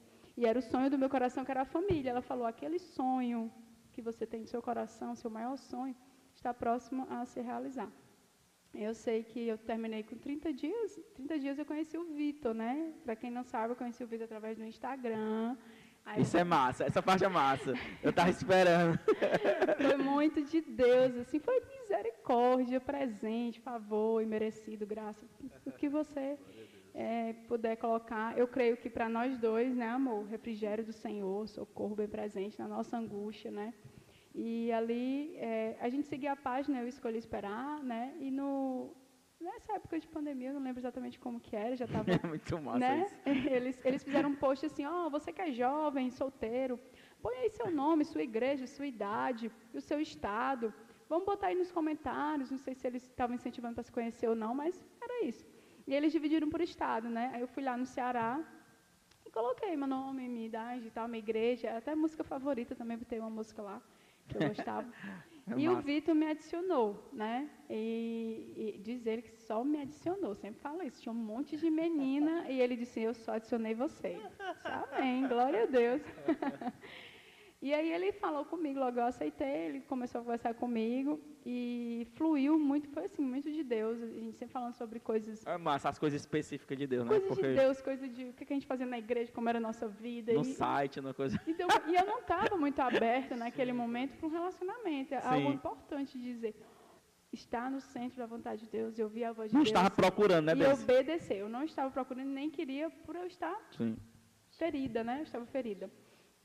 É, acho que o Vitor também veio de um processo que ele também estava um pouco ferido, né? Desacreditando das mulheres também, né? E desculpa, amor, não vou falar de você, mas é, e, e, Deus veio mostrando, ele veio. Foi foi boa aí, né? Do pouco ferido. eu fui cura para a vida dele e ele cura para a minha vida. A gente comentava muito isso no começo, né? Porque eu pensava, não, Deus, eu agora não quero ficar com ninguém, eu preciso é, ter um tempo com o Senhor de amadurecimento e tal, mas às vezes Deus, ele queria um relacionamento sadio para me curar, né? E foi isso que o Senhor fez. E eu lembro que com poucos dias a gente se conheceu, os pastores já descobriram tudo, rapidinho. nós, né? Nós, nós estávamos na praia, né? Eu lembro. Pastora Massa.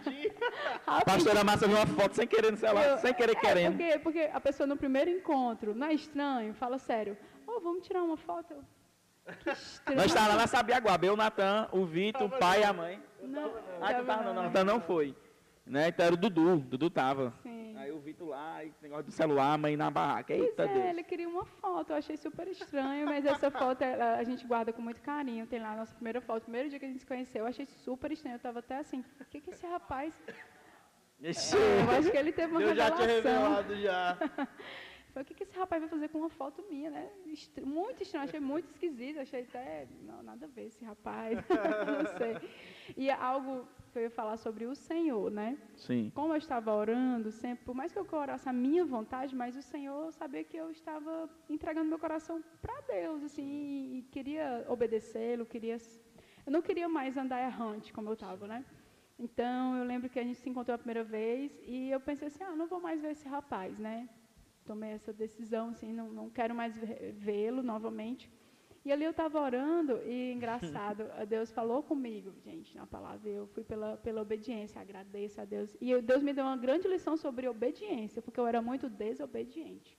Então, tento aprender muito com aquela, aquela parte que fala dos filhos da desobediência, filhos da obediência, né? E eu medito muito nisso. Eu sou um pouco rebelde, não quero ser. Quero ser é, ovelha do Senhor, né? Ser bem dócil. Tento ser, domar esse meu gênio, assim. E ali eu, decidida não querer mais, eu orei ao Senhor, como eu já tinha feito antes, ah, vou conhecer esse rapaz, Senhor, seja feito sua vontade. E quando eu decidi não vê-lo mais, eu, eu orei e lá teve, não lembro se era João, mas tinha assim, não olheis a aparência, mas os frutos de justiça. falei, cara, Deus falou comigo. Deus pediu para eu olhar o caráter do Vitor, né? Deus pediu para eu olhar os frutos que o Vitor dava. Deus pediu para eu olhar quem era o Vitor. Não é porque, na, porque a aparência, né? Porque ele veio com barba grande no dia do encontro. e ele, ele, ele veio com a blusa fechada até aqui assim, ó. E, e aí eu achei, não achei muito, achei estranho, né? Falei assim, gente, não sei, não, não sei se eu me atra... eu não me atraí a princípio, né? Aquela primeira impressão, nossa, que homem. Porque é a, é a atração que a gente tem, né? É a primeira. É, é a única que a gente pode, porque a gente não conhece a pessoa. Né? Exato. Que muitas vezes pode até ser passageira, você descobrir uhum. que a uhum. pessoa não é uma pessoa muito legal, né? E essa outra aparência é infinitamente melhor, né? Não tem nem comparação. Então, foi isso que eu fiz. No segundo momento, no segundo encontro que a gente se viu de novo, nossa, já, já mudou, já comecei a abrir meu coração. Eu percebi que eu estava magoada, mas o, Deus foi usando o Vitor, né, para ir, ele calmamente, sabiamente, acho que ele já sabia mesmo, porque ele foi muito tranquilo, assim, eu sempre mais resistente, conversando. Eu perguntava tudo, a gente já falava até de casamento no segundo, terceiro encontro. Então eu pensava assim, será que é esse rapaz e tudo? E Deus foi dando essa paz, houve essa questão da igreja, que eu fui abraçada aqui pelo São Cristóvão, né? Eu quero, quero deixar a rede, eu estou falando muito, né, gente? Não, pode falar. Mesmo, eu de coração mesmo, de coração. Quero... Tá incomodado até tu? Nem um pouco. Tá querendo dormir, tu? Não. Eu quero deixar registrada a minha alegria. Eu agradeço muito a Deus por essa igreja, essa comunidade. Gente, nunca tinha sido tão abraçada, sentido tanto amor de Deus com comunidade, como eu sinto aqui. Continuo sentindo desde o começo. Foi o pacote, né, de Deus. Foi demais, que eu olhei assim. Aí eu lembro que eu orava ao Senhor e dizia, Senhor, eu gostaria de um homem que eu sentisse, que a minha família tivesse paz, porque o, o meu antigo né, relacionamento não havia paz de nenhuma forma, era só guerra.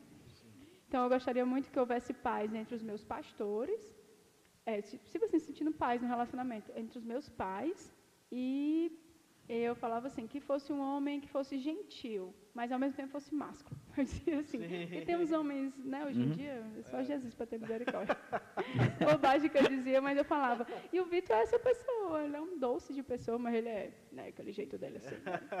Mas ele é um amor de pessoa. Não perde a postura de homem, né? Não, não perde. Parece bobagem, mas infelizmente... Ah, mas é você, você estava pedindo a Deus... É, eu falava, Jesus, porque às vezes eu via um, um cara, mas era mais trogloditonzão assim, e aí tratava a mulher mal, uhum. e às uhum. vezes era um cara muito delicado, mas que não era muito homem Com mesmo, certeza. né? E é até importante você falar isso, né? Porque às vezes a, né? a, a, a, o próprio irmão da própria igreja pode, né? Poxa, é legal ouvir isso, porque eu, eu conheço o Vitor tão assim, né? Mas você ouvir isso da esposa dele, isso é, é, interessante. Só um parênteses a abrir, porque a, a, gente também vivia muito essa expectativa, né? Que a gente acompanhava também a, a história do Vitor. Era tão... Eu acho que se eu fosse definir vocês dois, era tipo Deus juntando duas pessoas que já não tinham mais nenhum tipo de força e eu é que vou juntar os dois, os dois lados, os dois cacos. Porque nenhum dos dois tinha otimismo, nenhum dos dois tinha força para dizer assim, eu tô, eu tô sob o controle, eu tô sobre, né? né? Não estou entrando em detalhe, mas a gente sabe e você já está expondo. Com certeza. Mas a gente torcia demais. É. Também, eu lembro que quando é, vazou na internet essas fotos. na internet não, né? No, no celular da paixão. A gente, a gente falava muito lá em casa, né? Que a expectativa que a gente tinha do, do Vitor e tal. No começo, quando eu cheguei aqui, eu, eu me atraí muito pelo Vitor, né? Até eu e o Cássio, que a gente estudava na mesma faculdade e tal. Então eu comecei a conversar muito com ele. E, e a gente foi, inclusive, esse, hoje no almoço a gente estava falando, né? né? Como o Vitinho tem mudado a postura dele. Eu estava falando que um dia o Vitor chegou no ensaio, aí compartilhou uma coisa aqui, aí começou a chorar. Eu disse, ixi, aí é outro Vitor, né?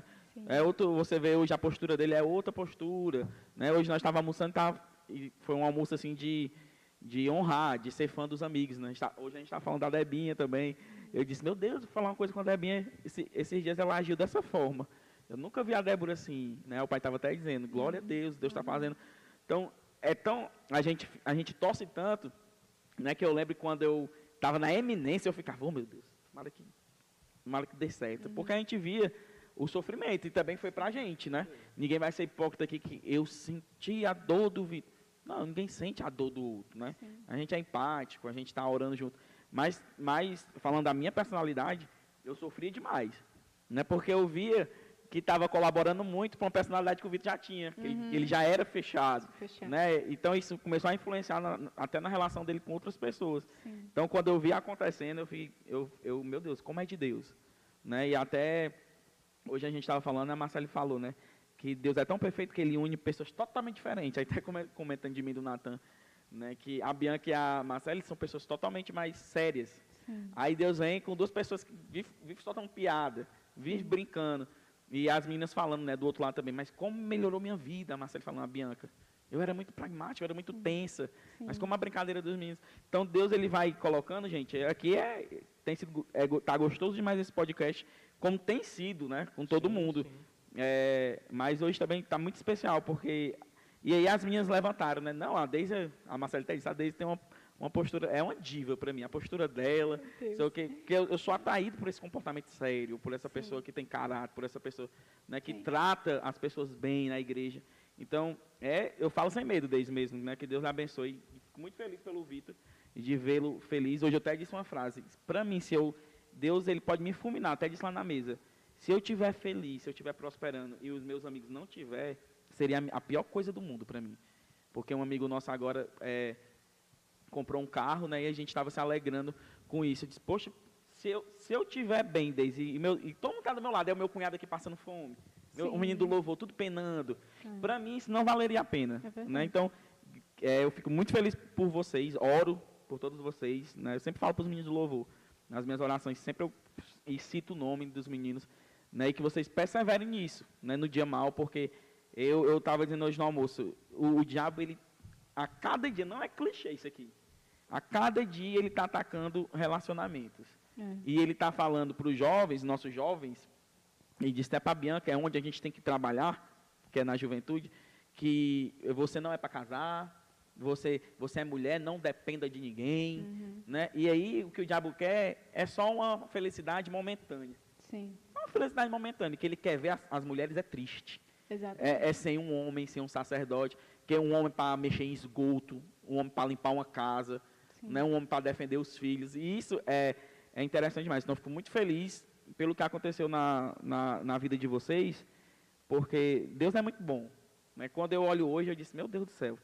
Né? É literalmente o Salmo 126. É, né? É É, é literalmente Salmo 126, né? É. Quando, quando o Senhor nos trouxe de volta do cativeiro. É, E, e que cativeiro, né? sim. Porque como foi tremendo né, Foi o que Deus tremendo. fez na vida de vocês. Então, eu gostaria de agradecer a presença, a sua Amém. presença, né? Pelo também a maturidade de comentar do Vitor também não ter combinado de dar desde não falar algumas coisas. A gente vê, né? Isso me alegra, sabe por quê? Porque eu, eu começo a ver que Deus está curando, né? Que Deus está curando. Quando as, as pessoas mostram suas feridas, é porque Deus começa a curar. E elas curam as minhas também. Com certeza. Você falando aí, muita coisa dentro de mim vai curando, porque também passei por esse tipo de relacionamento. Também errei, como você disse. Ah, eu teve minha parcela, entendeu? Então, tem coisas na gente que infelizmente a gente lembra. E eu acho que é, é importante a gente falar, nós temos Sim. muitos jovens aqui na igreja. Sim. E é muito importante a gente Suporte o processo que vai, né? É, porque vai eu, eu acredito que todo jovem, independente se é menino ou menina, menina é mais romântica e tudo, mas Pensa, sofre pensa, para ser, ai, quando será? Eu queria um namorado, Pensa. tem a questão da carência e tudo. E é importante a gente falar como foi pra gente, como o Senhor, como vale a pena esperar no Senhor, como o Senhor é bom, como Ele nos dá. Quando eu pedia algo para o Senhor, hoje eu vejo o que eu tenho, eu falo, Jesus, era exatamente o que eu precisava, não era o que eu pedia, porque a gente não sabe pedir, mas o Senhor viu a minha sinceridade, Ele dizia, pois eu vou te dar o que você realmente precisa, minha filha, porque eu sei o que você precisa, né? E hoje eu tenho, para a glória de Deus, um casamento sólido, um casamento tranquilo. É, e eu falei até pro filho, se eles perguntarem para mim qual é o meu maior sonho, vocês não perguntaram, mas eu Qual é o teu maior sonho, Deise? Qual é o teu maior sonho, Deise? Uma Mas é pergunta porque- assim, do nada. Me veio aqui antes de acabar. É, não, já tava anotado. A gente nem te perguntou qual é o teu maior sonho. Tu tem um sonho, Deise, assim, por acaso, É, pra entrou nesse compartilhar assunto com a de gente? família. Família sempre foi o meu maior sonho, ter Glória a uma Deus. família. Né? E não só uma família de todo jeito, mas um, um casamento firmado no Senhor. Eu creio na família. Quer um meninozinho pra passar um dia lá? Quer? Quero. Quero sim. Eu creio na família. Poxa, até um. um- um- um- só para terminar. Não, tá pode falar, pode Uma falar, música sério. da Marcela Thaís. Eu creio na família, né? Eu sou moderno, a moda antiga, até a pastora repostou. E é aquilo mesmo. É, eu creio na família, na Amém. família, no casamento para sempre. Glória O casamento de verdade, não, não fachada, que às vezes vê um, um casal casado há 30 anos, mas são amigos. Não, um casamento, um amor. E Uhum. eu acredito que isso só é possível em Jesus, né? E filhos que vão professar o nome do Senhor, vão conhecer uma geração santa, né? Eu creio nisso. E aí eu falei para o vídeo, amor, não te falei, mas ainda o meu maior sonho, eu tenho outros sonhos menores, conhecer a neve, uma baleia, essas Sim. coisas assim. Mas o Sonhos maior materiais, sonho né? mesmo é ver a minha, meus filhos e os meus netos. Nossa, eu ver isso, eu velhinha, isso vai ser maravilhoso. É, assim, vivendo a fé verdadeiramente, dentro da casa do Senhor. Eu vendo que eles verdadeiramente tiveram um encontro com o Senhor. Não é só religiosidade, vem, vem porque eu venho, mas eles têm a experiência deles. Isso vai ser maravilhoso. E eu- se o Senhor me Ma- der ma- saúde para. Marcelo falou aqui também. E chamar a série dando moral. Ele também sempre foi o meu maior sonho. Isso é uma bênção de Deus. Amém. É pra gente finalizar, eu, ouvi uma coisa da Bianca hoje que me deixou muito feliz, né? A gente falando ali de, de ah, coisas pequenas, né? Hoje a gente tava lá mexendo na energia, que tava botando ar-condicionado no quarto, né? Aí a gente começou, a, a gente é muito saudosista nessa parte de, de gratidão, de lembrar, né? Eu disse, meu Deus, gente, quando é que a gente imaginava que ia dormir com ar-condicionado no quarto? Besteira. Hoje é uma necessidade, como você disse, né? De, ah, pode ser besteira, mas não é besteira. Né? Aí a gente vê hoje, aí no carro a Marcela disse, você vê ali, né, a Bianca? falando aquilo. Mas olha aí, hoje o Natan tem uma moto própria, pagou, né? A moto Glória pagou. Deus. O Natan tem uma casa própria. Glória a Deus. Ah, foi quando a gente passou aqui, nesse lugar onde ele morava aqui, naquela vilinha ali lá pra dentro. Né? Que você, você não conheceu o Natan nessa época. O Natan e a Naís e a Thaís. Numa vilinha assim que tava no beco, que tinha lama. Sim. Que você olhava assim, meu Deus, é digno para muitas pessoas, é. Mas assim, eu falo da evolução. Casa própria, moto própria. Né? Aí a Bianca estava falando que. é, e, e esse ano ainda, que pro final do ano, se Deus quiser, ou no início do outro, nós vamos comprar nosso carro. É, Né? Aí depois ela disse, ano que vem, se Deus quiser, nós vamos ter nosso filho. Ela disse, eu comecei a ver coisas que eu não via nela, entendeu? Eu não, eu não escutava ela falando. Uhum. Mas como a gente também tem essa visão, cara, de, de crescimento, é saudável pra gente. Né? Eu disse pra Marcela que essa semana eu fui trabalhar, a semana todinha foi a melhor semana de trabalho. Porque eu decidi trabalhar, vestir uma calça, botar um sapato, cortar o cabelo. Olha, olha a, a loucura de cada um, né? Eu Sim, disse, não, eu vou com uma postura, eu estou fazendo Uber, eu vou fazer o melhor Uber possível. com certeza. Aí eu Fazer vi- com excelência, Vesti, né? Não, vesti a calça, disse, eu preciso trabalhar todo dia desse jeito. Para mim, falar para mim, porque minha esposa já falou que tem ajudado muito, mas eu não acreditei ainda, porque eu sou pessimi, pessimista, não, eu sou, eu tenho meu completo de inferioridade. Aí eu fui, cara, eu eu estava dizendo para Marcelo, Marcelo, eu paguei quatro contas que a gente precisava pagar, eu paguei essa semana. Glória Por quê? Porque eu parei de reclamar, parei de murmurar e não disse assim, ah, não vou hoje não, porque tem um culto. Ah, mas antes do culto vai três horinhas, quatro horinhas. Uhum. Que o pai até disse, vai pro, o milagre acontece no trabalho. Vai para lá, que quem, cara, quem vai te dar é Deus, mas tu é muito incrédulo, ele disse. Quem vai te dar é Deus. Ah, mas é uma hora. E daí? É, E se chover, viagem uma hora. Né? Mas eu estou falando aqui de postura. Eu vendo a Bianca falando daquela forma. E a gente, que nossas conversas lá do almoço é- são eternas, assim, a gente aprende um com o outro. Né? E eu fiquei tão feliz, eu- aí eu passando aqui lembrei do Natan, né? Eu disse, meu Deus, aí eu, aí eu banhando o Davi hoje, tô banhando o filho. Que riqueza, Eu nunca né? imaginava, eu, eu me frustrei em relacionamento, eu achava que eu nunca ia conseguir fazer isso. Né? Então, que Deus abençoe a vida de vocês. É, eu vou falar o que eu falo aqui sempre, né? Você também é um exemplo para nós, né? A sua postura, você tem demonstrado isso, Vitor, postura de homem.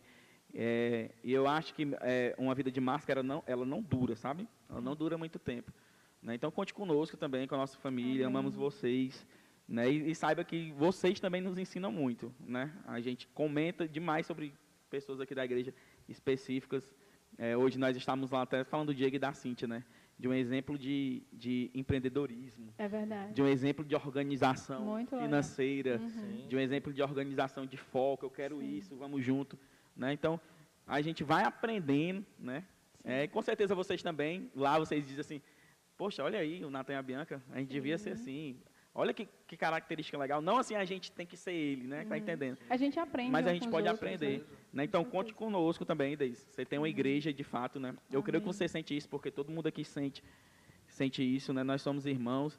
E, e saiba que até nos momentos que você errar, nós vamos continuar lhe amando também. Isso é muito Amém. importante. Não é só suas boas características que nos atraem, né? Então, para mim foi uma bênção, Natan. Para mim também foi muito top. Eu E glória a Deus. Agradecer de verdade pelo, pelo, por esse rolê. A gente já tinha um tempo que a gente tinha marcado, né? E não estava dando Sim. certo. Teve Deu aniversário do certo, Vitor, Teve né? o aniversário do Vitor. É, mas graças a Deus, Deus sabe de tudo, cuida de tudo, né? É, Recorde de tempo? Recorde de tempo, esse aí de foi? tempo ainda não. Mas, mas- mas, assim, é, teve, teve, graças a Deus, a galera da igreja, glória a Deus por todo mundo aí que estava bem presente, Vivi, Gui, é, Nath. É, Conheceu a irmã Deise, né? É, eu conheci a Deise conheci, né, demais hoje. Eu conheci. teve a a Cisão, a Isa, o Vitor, a irmã Raimunda, o Jorge, Diego, toda, a, a maioria da galera da nossa igreja, sem falar quem não comentou, né? Que Com certeza Sim. teve gente que assistiu e não comentou. Mas teve alguém que comentou também, que até colocou assim, o meu Vitor é maravilhoso. É uma tal- um tal de Josiel, é? Tua mãe? Ah, é? Pronto, por isso que Você falou era da também. Então um abraço também. Sim, cara, uma coisa para ratificar, que eu, que eu, eu entrei naquele assunto e fiquei emocionado. Mas eu tava muito feliz domingo, a gente comentou hoje lá em casa, né? Ah, que a mãe foi do Vitor verdade. tava aqui. Foi. Aí eu disse, meu Deus, a a maneira com que a mãe do Vitor tava olhando para trás, o Vitor de paletó e a Deise ali, a maneira com que ela tava olhando para vocês, né? E a mãe tava até falando, né? Que como é bom quando você casa com todo mundo, né? Que chatice, imagina se, tu, se a mãe não gostasse de ti, o pai. verdade. não, não, o cara é hipocrisia, o cara dizer assim, eu tô casada com a filha deles. É, Se eu não gostasse do Natan, se eu não. Olha aí, a gente tá fazendo uma coisa junto aqui. É. Aí eu olhando para ela ali. aí- Casa com a família. ela olhando, aí ficava contemplando o Vitor Deise, assim, aí eu, meu Deus, que massa, né? Então, é, é para ratificar aqui também. E o irmão do Beijo, Vitor, sogrinha. O irmão do Vitor disse assim, minha namorada disse que vai voltar aqui mil vezes, ela amou.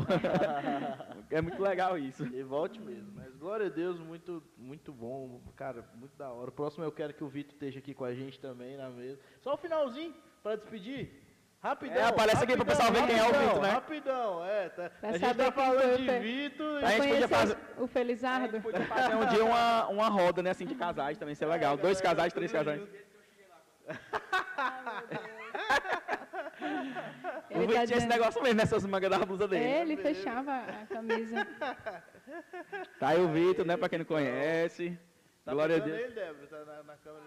Abaixa um pouquinho. Baixa um pouquinho. Mas glória a Deus, né, galera? Não tem alguma coisa a falar ainda. Eu tenho só agradecer mesmo, porque de verdade vocês não mediram esforço. Tamo lá. A Deise veio, que- quem não sabe, veio direto do trabalho, Vitor pegou ela lá. A galera vem na segunda, né? Então, É, e a segunda é bem cansativa, mas vocês não mediram esforço, graças a Deus. Obrigado mesmo, Deus abençoe. E queria agradecer também ao AP Comércio, que AP já chegou, comércio, já né? chegou com o lanche já, né, Vitor? tem lanche. Então já tem um lanchinho, glória a Deus. Quem ainda não conhece o AP Comércio, segue lá. É 10%, é? De 10%, ele disse, isso é 10%, verdade. É Olha verdade. aí. Chegou lá, disse que foi indicação do podcast. Imperdível. Que é É isso aí. Aí é glória a Deus mesmo. Tamo junto. Mais um que a gente fechou, agradecer gente a Débora aí também que tá com a gente sempre, né? Fechando. Artes, galera, artes, ali as frases, as postagens. Ah, os nossos erros de português, nas legendas que eu vou fazer, eu sempre mando pra ela. É tudo ela que faz. Tudo é a Débora, né? A Débora também tem Essa sido uma garante. bênção. Sem ela também não acontece, né? Faz parte de, de tudo disso, isso. Não rolaria nada disso. É, e vamos exercitar isso, né, que a gente falou aqui. Vamos, vamos ser fã dos nossos amigos, Sim. né? Vamos, vamos apoiar os nossos amigos, E né? se esse vídeo chegar. Galera, valeu. Valeu. Esse foi mais um podcast. Valeu. Segunda-feira tem mais. Em nome de tem mais. Jesus. Tamo junto. Obrigado, gente. Amém. É nóis. Valeu. Pode falar, bro. Pode falar, bro. Pode falar, bro. Pode falar, bro. Pode falar, bro. Seja bem-vindo ao Pode Falar, bro. Pelo YouTube.